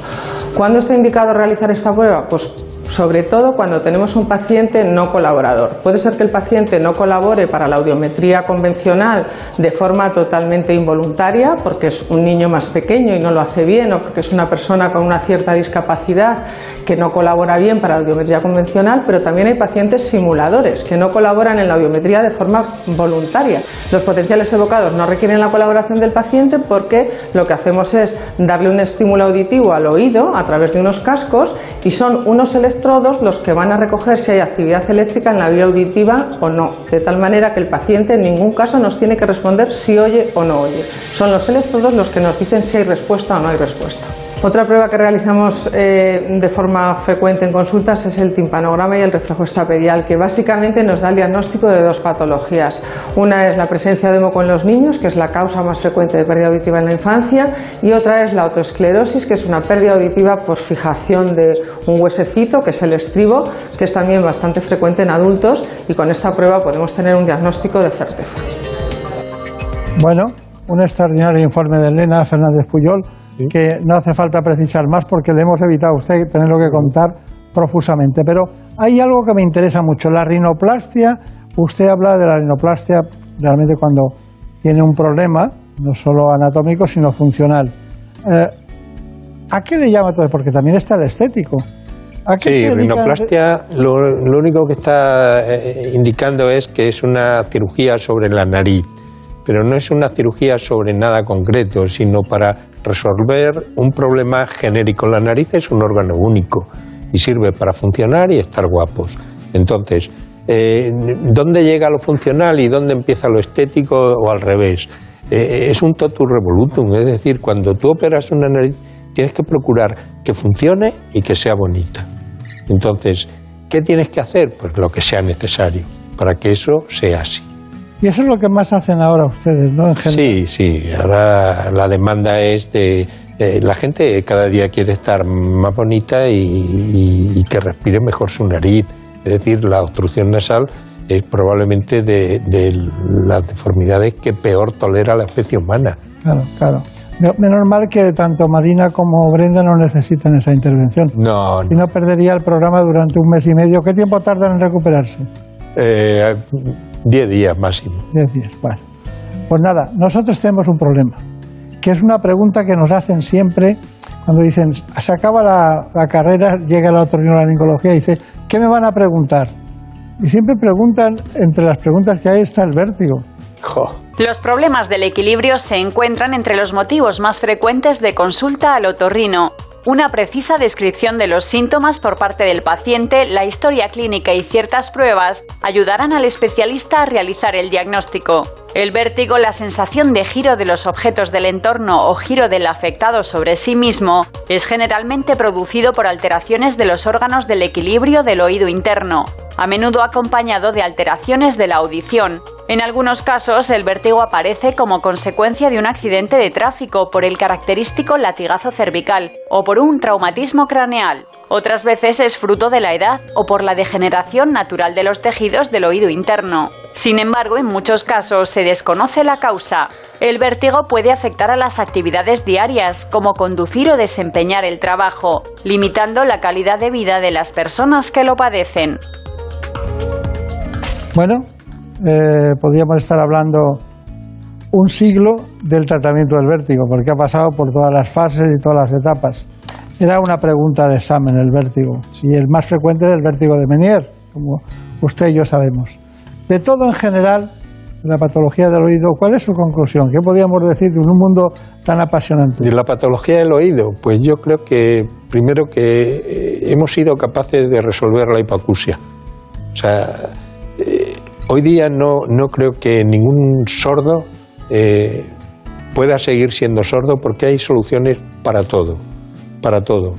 Desde la limpieza de oídos hasta la colocación de un audífono, hasta la colocación de implantes de oído medio, hasta la colocación de un implante coclear, hasta la colocación de un implante de tronco.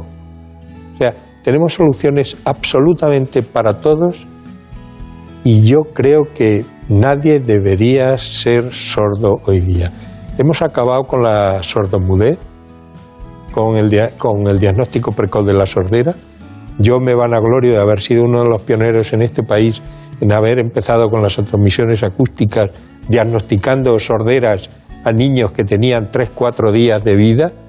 Y eh, todo aquello, eh, todo el movimiento aquel se, se transformó en que es obligatorio desde el año 2005, me parece, al menos en la Comunidad de Madrid y en todo el país en general, en todas las comunidades, eh, ser obligatorio eh, el diagnóstico precoz de la sordera. Hoy día no utilizamos las autoemisiones porque están un poco obsoletas, sí utilizamos los potenciales evocados auditivos, pero podemos diagnosticar a un niño recién nacido en las primeras 24 horas de vida, sabemos si ese niño oye o no oye y si no oye, meterle en un, en un programa de implante coclear. Es decir, se acabó la sordomudez. Esto es un, logro de, mundial y España ha sido pionero en ese, en ese contexto. Por lo tanto, de, destacar que somos un gran país, que tenemos una gran medicina y que el otorrino, afortunadamente para mí, pues fue una elección en mi vida. Pues muy bien. Se ha quedado usted a gusto, ¿eh? Me ha quedado muy a gusto. Muchísimas gracias. Muchos recuerdos a su hijo, Torrino también, que es un, gran especialista y que sigue su camino. Seguro. Eso va a ser la segunda generación. No pudo, el vascular no pudo, pero... Ya nos han superado. ya nos han superado. Está bien. Bueno, que sea muy feliz, muchas gracias. Y cuando tengamos algo ya iremos a la consulta del doctor Galindo a la clínica. Muchas gracias. muchas gracias. Y a todos ustedes indicarles que en algunas cosas somos, sí, de verdad, un gran país.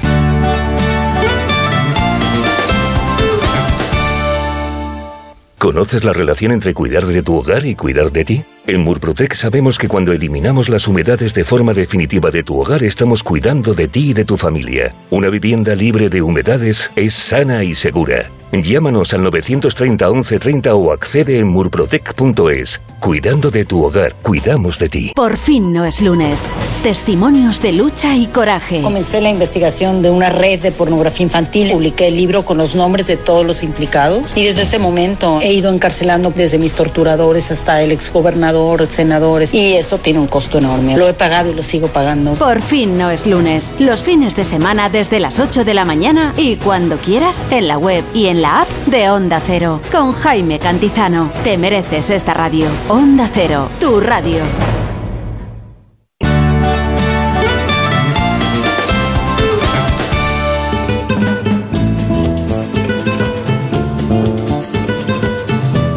Ha llegado el momento de conocer lo que publican nuestros compañeros de La Razón en ese suplemento de A tu Salud. Saludos desde la razón. Esta semana en el suplemento a tu salud nos hacemos eco del varapalo judicial que ha dado la justicia española al laboratorio Sanofi, después de condenarla a indemnizar a algunas familias por el daño provocado con su fármaco de paquine a fetos durante la gestación. Además, entrevistamos a los cuatro candidatos que se presentan a suceder a Luis González en las próximas elecciones a la presidencia del Colegio de Farmacéuticos de Madrid. Y precisamente sin dejar de lado la farmacia, contamos todas las novedades que se han presentado durante estos últimos días en el Congreso Infarma 2022 celebrado en Madrid. También con motivo del Día Internacional del Trasplante, contamos la historia de varios pacientes que viven con un órgano donado durante varias décadas y entrevistamos a Juan Carlos Julián, director general de la Fundación de Afectados por Daño Renal Alcer, quien nos habla de las consecuencias de la anemia en estos pacientes. Pero como siempre, estos son solo algunos de los contenidos. Encontrarán más información en las páginas del suplemento a tu salud y durante toda la semana en nuestra web www.larazón.es barra salud. Sin más, que pase una feliz semana y cuídense. En buenas manos. It's a new dawn, it's a new day, it's a new life for me. It's a new dawn, it's a new day, it's a new life for me. Woo, and I'm feeling good.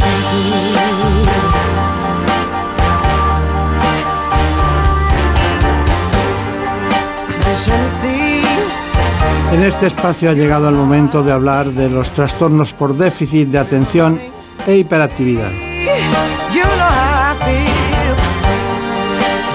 Lo vamos a hacer con un psiquiatra, precisamente infanto-juvenil. Trabaja en el Hospital Puerta de Hierro Majadahonda en Madrid y es experto en psicofarmacología, en trastornos de la personalidad y en conductas especiales. Se trata del doctor Hilario Blasco. En buenas manos. El programa de salud de Onda Cero. Dirige y presenta el doctor Bartolomé Beltrán.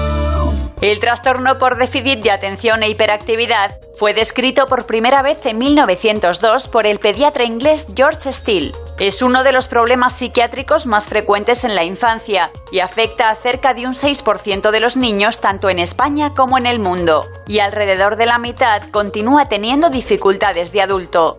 Este trastorno se diagnostica y trata desde hace muchos años y sus causas siguen siendo una incógnita, aunque sin duda la genética es un factor de riesgo decisivo.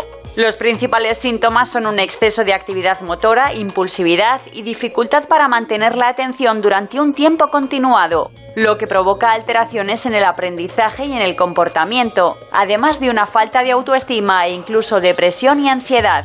Se suele diagnosticar en torno a los 7 años, pero en algunos pequeños se realiza antes, reduciendo el abandono de los estudios y evitando la aparición de trastornos psicológicos de adulto. Bueno, pues en esta mañana conocemos a un especialista que no ha estado nunca en el espacio, pero claro, Elena Fernández Puyol nos trajo este libro y dijo, Hilario Blasco Fontecilla es un... Este libro me interesa mucho porque tal, y me lo contó, bueno, y está con nosotros eh, el psiquiatra hoy de cabecera, experto en un tema muy que tiene muchos ambajes ¿no? en todos los sentidos. ¿no? Usted ah, incluso estuvo en el Instituto de Psiquiatría de Londres, en el King's College, ¿no? Efectivamente. y se formó allí, pero ahora trabaja en Puerta de Hierro. Pero vamos a conocer mejor su, su biografía. Eh, Marina, ¿nos lo cuentas? Claro que sí. El doctor Hilario Blasco es psiquiatra en el Hospital Puerta de Hierro de Majadahonda, Madrid, miembro del Consejo Asesor de ITA Salud Mental, profesor asociado de la Universidad Autónoma de Madrid. Se especializó en psiquiatría de la infancia y adolescencia en el Instituto de Psiquiatría de Londres, becado por la Fundación Castilla del Pino. Y sepan que acaba de publicar el libro Jaque Mate al TDAH, donde ofrece una mirada esperanzadora a los afectados con trastorno por déficit de atención e hiperactividad. Nos lo contará más adelante. Bueno, pues eh, más adelante es ahora mismo, ¿no? Hilario es el primer Hilario que viene a este espacio. Sí, es la primera vez que vengo y muchísimas gracias por la invitación. Pero, ¿qué- ¿Hilario de dónde es? Eh, yo soy vasco, nací en el País Vasco, me formé, hice, de hecho, estudié la carrera de medicina en el País Vasco y posteriormente estudié para la oposición MIR en, en Madrid, saqué el puesto 57 y bueno, me especialicé en psiquiatría en el Ramón y Cajal. Está bien. Usted dedica este libro, dice, a todas las personas que tienen TDAH y lo sepan o no. Efectivamente. Porque hay muchos que no lo saben. Efectivamente, muchísimo, sobre todo adultos, porque en los niños y adolescentes ya empieza a haber una cierta sensibilidad y el diagnóstico ha mejorado muchísimo, pero adultos, más del 90% de los adultos en la actualidad no están correctamente diagnosticados ni tratados, y esto es un gran drama. Dígame una cosa, se han dicho algunos eh, síntomas fundamentales, pero hay una cuestión. ¿Por qué jaque mate al TDAH? ¿Por qué, ¿Por qué utiliza usted el ajedrez? ¿Qué es lo que aporta el ajedrez a esta patología? Claro, pues es un juego de palabras porque me permitía con, ese juego de palabras expresar dos cosas que para mí son fundamentales. Uno, que tenemos que luchar contra el TDAH, por una parte, y dos, efectivamente, transmitir la experiencia que en los últimos 10 años yo he atesorado, yo y mi equipo, usando el ajedrez terapéutico para tratar el TDAH. Ah. Eh, ¿Está mm, sobrediagnosticado el TDAH? Ese es uno de los principales prejuicios. Eh, quizá en determinados momentos ha estado en, digamos, en la esfera pública, pero la realidad de los números de los estudios científicos es que no, todo lo contrario, está infradiagnosticado y sobre todo en los adultos, donde el 90% ni está diagnosticado ni tratado. Y dígame, ¿es un trastorno nuevo? Para nada. Hay muchísimas referencias históricas sobre casos de TDAH es verdad que se usaban otros nombres, pero hay muchísimos casos clínicos y lo que ocurre es que eh, en los últimos años, por el desarrollo de las sociedades, cada vez lo diagnosticamos mejor. Y cuando usted habla de el, el TDAH mata, eh, se queda uno muy impactado, ¿no? En todos los sentidos. ¿Qué quiere decir con eso? Pues quiero decir que el TDAH mata y de hecho en el libro Jaque mata el TDAH uno de los dibujos que representé es usando la infografía del tabaco, ¿no? El tabaco mata, ¿no? Porque el TDAH hay muchos estudios que lo demuestran que aumenta la mortalidad y el más importante se publicó en el año 2018 en que epidemiólogos demostraron que niños, adolescentes y adultos tenían una mortalidad entre 2 y 8 veces superior cuando no se les trataba. Y cuando se les trataba, en un segundo estudio demostraron que esa mortalidad prácticamente se normalizaba. Bien, ahora hay mucha gente que, que está en su casa, ¿no? Están desayunando en este domingo especial y tal. Entonces dicen, ¿pero qué es el TDAH? ¿Qué diferencia hay entre un niño hiperactivo que tiene mucha agilidad mental que, o uno que tiene la patología? Bueno, al final el diagnóstico nosotros lo basamos en un conjunto de síntomas. La clínica, claro. En la clínica. Y esto es importantísimo de señalarlo. Es decir, muchas veces vienen a consulta y nos piden la prueba del TDAH. No existe como tal una prueba del TDAH. Lo que existe son un conjunto de síntomas y una serie de profesionales que son expertos en el trastorno y que lo consiguen diagnosticar. Entonces, los síntomas principales se agrupan en torno a tres grandes eh, síntomas. La de dificultad o alteraciones en la esfera de la atención, las dificultades en el área del control de la impulsividad, niños que se saltan la fila, que eh, cuando el profesor pregunta alto le, levanta la mano, y la hiperactividad, niños que no paran de moverse, se muerden las uñas, están continuamente moviéndose, etcétera. ¿Eso en qué momento, cuál es la cumbre de edad de eso? ¿En qué momento es el principal de todo? Pues el TDAH es un trastorno del neurodesarrollo que luego puede continuar a lo largo de la vida, pero diríamos que la frecuencia máxima se da en la infancia y adolescencia. A partir de los 6-7 años se suele empezar a diagnosticar y luego es verdad que se puede diagnosticar incluso en la tercera edad, pero lo normal es en la infancia y en la adolescencia. ¿En la tercera edad? Sí, sí, sí. A veces, lamentablemente, vemos algunos casos de síndromes de Diógenes, de cuadros predemenciales que tienen que ver con esto. Está usted diciendo una cosa fundamental, que no sé si la han pensado o no si eso se puede producir en la primera edad, por decirlo, 6, 7, 8 años, y en la última, algo tendrán que ver las, los elementos, diríamos, proteicos que maneja el cerebro, dopamina, algún elemento de la serotonina, algún elemento de, lo, de cualquier neurotransmisor, ¿no? Totalmente. Esta patología, sobre todo, hay un neurotransmisor que es la dopamina, es como el rey principalmente la dopamina, también la noradrenalina, pero sobre todo la dopamina. ¿eh? El público con bastante noradrenalina. Sí, las dos, las dos neurotransmisores. La gente, el público general conoce la serotonina, que es, digamos, el neurotransmisor de la depresión, mientras que la dopamina es el neurotransmisor de la emoción, del deseo, ¿no? Y entonces eh, de la motivación. Y esto hay alteraciones de esta dopamina en el cerebro de las personas con TDAH que condicionan toda su vida.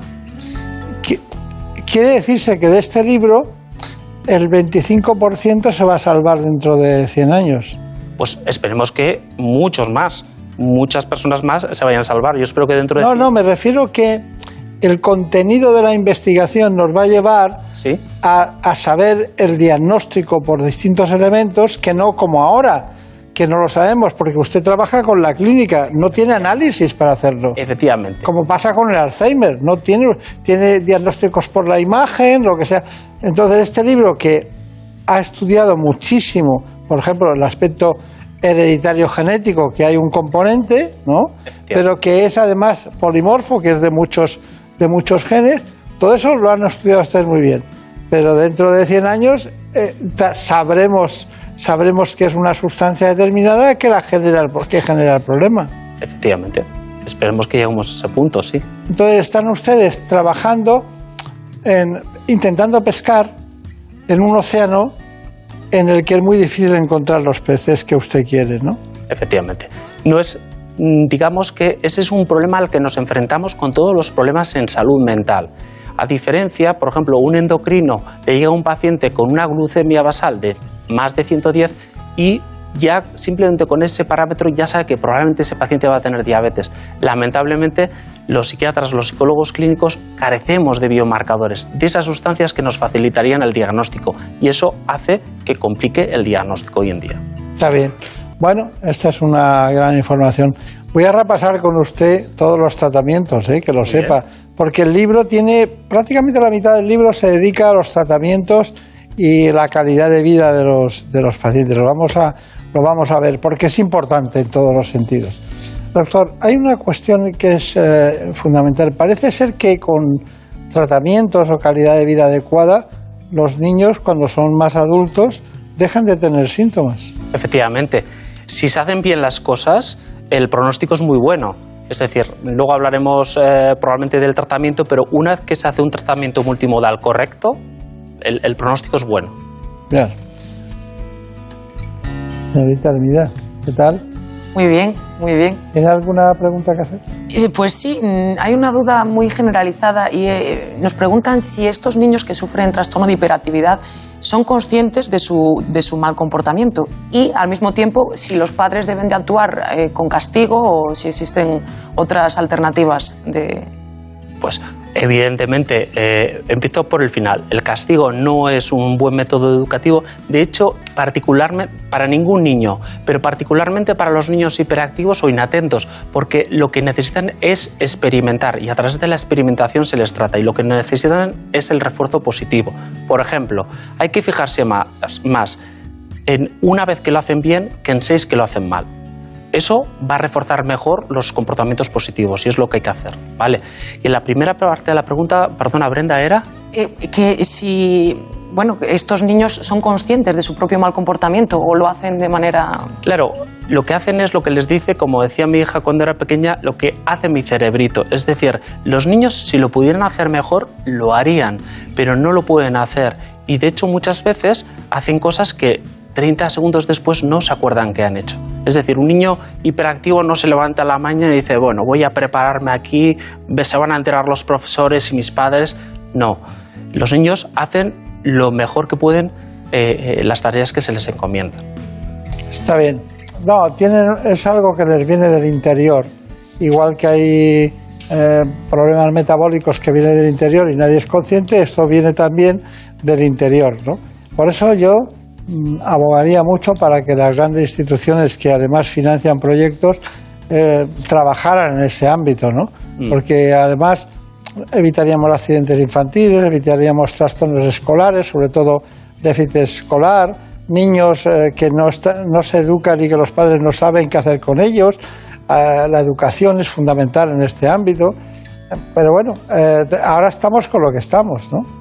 Bueno, hay una, hay una cuestión y es que antes de pasar al desarrollo de distintos elementos que nos han proporcionado Lola Fernández Puyol y, y concretamente Brenda Armida, quería preguntarle, a mí me preocupa mucho eh, qué tratamiento es el mejor. Usted tiene eh, varios tipos de tratamiento. Tiene los estimulantes, los no estimulantes y luego tiene esos que son de segunda línea, ¿no?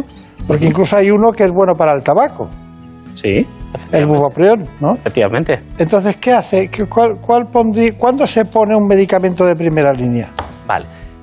antes de, de hablar de los medicamentos, creo que es muy importante resaltar que el tratamiento se basa en cuatro cosas muy sencillas. Cuatro, como una silla o como una mesa. La primera patita de esa silla sería la psicoeducación. Es preciso explicar a los profesores, a los padres, a los familiares, a los abuelos y al niño qué es el TDAH y por qué tiene el TDAH. Segunda patita, deporte. Son niños y sobre todo son muy hiperactivos que requieren mucho deporte. Cuanto más deporte hagan, mejor, porque ese exceso de energía que liberan ahí no lo liberan de otra manera más dañina. En tercer lugar, psicoterapia y específicamente psicoterapia cognitivo-conductual. Y en cuarto lugar, los fármacos. Y efectivamente, doctor Beltrán, en relación a los fármacos tenemos fármacos de primera y de segunda línea. Y de primera línea tenemos cuatro fármacos aprobados en España. Dos son estimulantes y dos son no estimulantes. Y efectivamente, pues los estimulantes tienen algo más de eficacia probada en los estudios que los no estimulantes. El, el fetil, eh, que El metilfenidato. el metilfenidato que, que va, que le va bien, ¿no? Va muy bien. Va muy bien. Y luego la, la tomochatina le- de segunda, de segunda línea le va bien. Solemos usarlo más de segunda línea, pero también es un tratamiento que funciona más como un antidepresivo. La diferencia en los estimulantes son tratamientos que el mismo día que se ponen ya van a tener un efecto visible, mientras que los no estimulantes tienes que esperar dos, tres semanas, como los antidepresivos, para que objetivemos las mejorías. ¿Cómo notan los padres la mejoría? Uy, a veces de manera espectacular, ¿no? Como digo, los estimulantes a veces el mismo día que se ponen ya empiezan a hacer un, un- un efecto. Entonces un niño que es, por ejemplo, que no para de mover las piernas, que se muerde las uñas, o que, por ejemplo, siempre ha sido incapaz de sentarse ni 5 o 10 minutos a estudiar, de repente, ¡pumba! Ese día consigue hacerlo. Bueno, mire usted, a mí me preocupa muchísimo la dieta. Porque usted dice dieta mediterránea, pero ¿y qué pasa con el plomo? Bueno, pues el plomo se ha relacionado en muchísimos estudios con el TDAH. En España, afortunadamente, ha disminuido muchísimo los niveles de, de- de plomo. Pues, por ejemplo, en el País Vasco, relacionado con el proceso de industrialización, hubo unos niveles de plomo muy, muy elevados.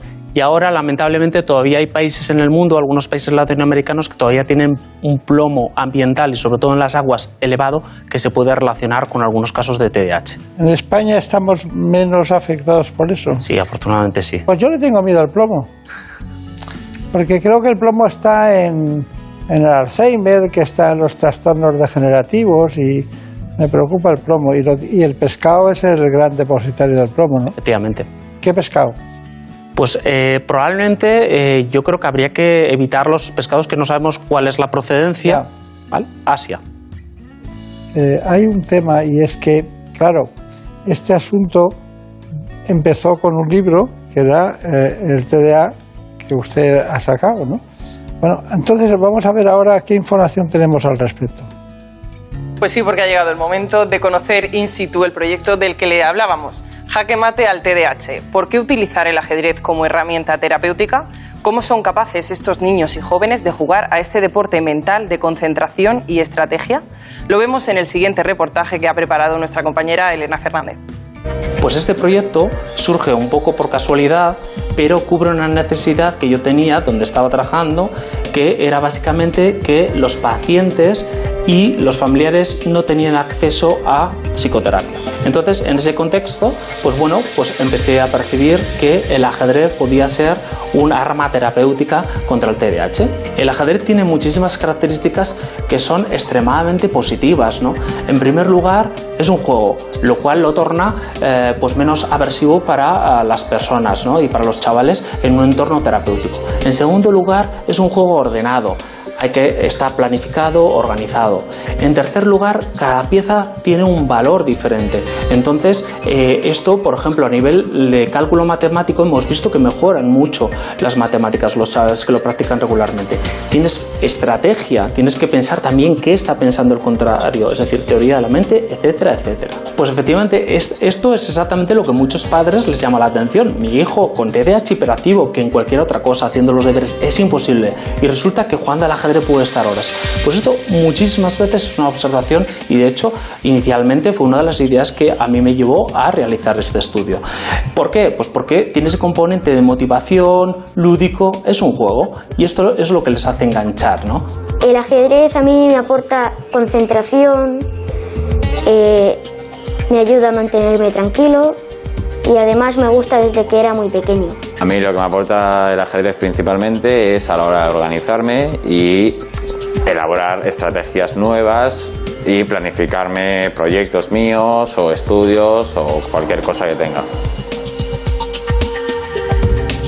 Gracias, María Montiel. Es muy edificante eso de ir a un hospital y que te acaben jugando al ajedrez con el psiquiatra, ¿no? Pero bueno, mire, le voy a decir una serie de cosas eh, a modo de conclusión. El TDA existe, ¿no? Totalmente. Bien. Es un trastorno del neurodesarrollo, ¿no? Totalmente, pero se prolonga a lo largo de toda la vida. Y es el más frecuente en la infancia. 4 o 8% de los niños en el mundo lo tienen. ¿Es crónico? Eh, si no se hacen las cosas bien, sí. Si se hacen las cosas bien, diríamos que no. ¿Mata? Por supuesto, lamentablemente. Hasta podríamos decir que un tercio de los accidentes de tráfico se deben a esto y un 30-50% de la población reclusa tiene TDAH, muchos de ellos nunca fueron diagnosticados. Eh, ¿Está infradiagnosticado? Totalmente. En la mayoría de los países, quizá con la excepción de la costa este de Estados Unidos. Bueno, y que tiene la costa este, aparte de Carolina del Norte y del Sur.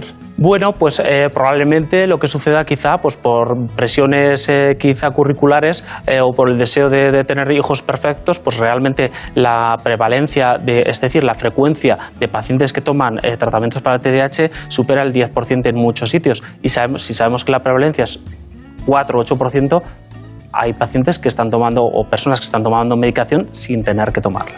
Es una costa muy bonita esa. Bueno, aparte de por eso. El diagnóstico es clínico. Totalmente. Bueno, el tratamiento es multimodal. Totalmente. Los cuatro elementos que dijimos, psicoeducación, deporte, psicoterapia y fármacos. La ignorancia podemos decir que mata. Totalmente. Hay que tener mucho cuidado con las palabras. La ignorancia mata, efectivamente. Eh, y el TDAH no es una elección. Esta patología no es una elección. Totalmente. Se calcula que el 80-85% de la patología se debe a condicionantes genéticos. Y esto es importantísimo, porque muchas veces el paciente llega y lo que el, doctor objetiva es que no solo el paciente tiene TDAH, sino que los padres muy frecuentemente también lo, lo, tienen. Y cuando empiezas a conocer más uh, familiares, te das cuenta que muchos hermanos lo tienen. Es genético. Y esto es importante porque nos permite desculpabilizar a los padres. Es decir, no están haciendo las cosas mal. Es decir, el niño no tiene TDAH porque ellos estén haciendo las cosas mal. Eso es muy importante, ¿no? Eso es muy importante porque los padres trasladan muchas veces al sistema educativo eh, el tema de que los niños tengan patologías que no se pueden porque cuando tienes un tumor lo ves, cuando tienes una patología eh, de un trastorno de cualquier otro tipo, un cáncer, lo ves, pero, pero esto mm, no se ve, ¿no? Como el Alzheimer. Bueno.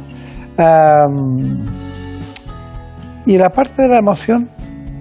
Es fundamental. Son niños generalmente muy sensibles y es muy, por ejemplo, en el apartado de la educación, es fundamental que los profesores consigan hacer clases emocionantes. Todos los alumnos lo van a, a, aprovechar, pero especialmente para un niño con TDAH, porque un niño, el proceso educativo, si no es tornado con emoción, va a ser extremadamente difícil que pueda continuar con el resto de compañeros. No podemos olvidar que el TDAH muchas veces va junto con comorbilidades como trastornos del aprendizaje, dislexias, dis discalculias. Entonces, si no tenemos un ambiente muy motivador a nivel educativo, esto va a ser terrible. Bueno, pues doctor Yario Blasco, Fontecilla, muchísimas gracias. Tiene usted dos apellidos muy interesantes para investigar, pero bueno, País Vasco, ya sabemos. Jaque mate al TDAH, ¿no? A la hiperactividad.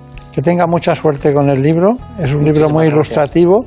No es solo un libro de medicina, sirve para todos los públicos, médicos, especialistas, el área de farmacia, el área también, como no, de todas aquellas personas que están interesadas en, son cuidadoras de este tipo de pacientes. Así que tenga mucha suerte y espero verle con la solución definitiva algún día. Esperemos que sea así. Muchísimas gracias. Vale, pues ya está, ya la tienen ustedes ahí. Nuestro psiquiatra de hoy en el Hospital Puerta de Hierro de Madrid, uno de los grandes, de los grandes hospitales, cada vez eh, con más solvencia en todos los sentidos. Un hospital que se anda muy bien, está muy bien organizado y al que tenemos un gran aprecio. Muchísimas gracias y hasta pronto.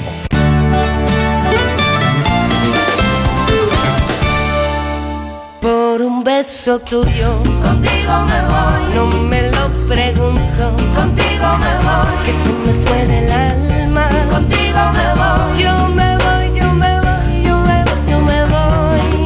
Damos las gracias a Jorge Zamorano precisamente en la realización. A Marta López Llorente en la producción del programa. Contenidos de ¿Qué me pasa, doctor? Programa que se emitirá brevemente dentro de un rato, concretamente a las 9 de la mañana, en la sexta. Les dejamos y volvemos la semana que viene. Que tengan un feliz fin de semana. Por un beso tuyo, contigo me voy. No me lo pregunto, contigo me voy. Que se me fue del alma, contigo me voy.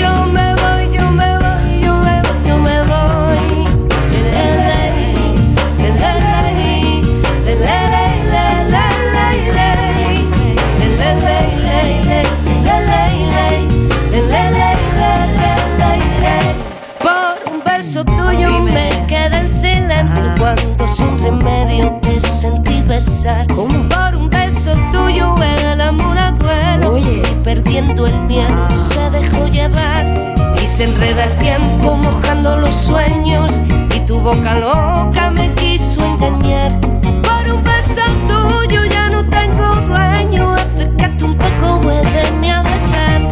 un beso tuyo. Contigo me voy. No juegues conmigo. Contigo me voy. Quédate esta noche. Contigo me voy. Conmigo, conmigo, conmigo. Ay, por un beso tuyo. Contigo me voy. No juegues conmigo. Contigo me voy. Quédate esta noche. Contigo me voy.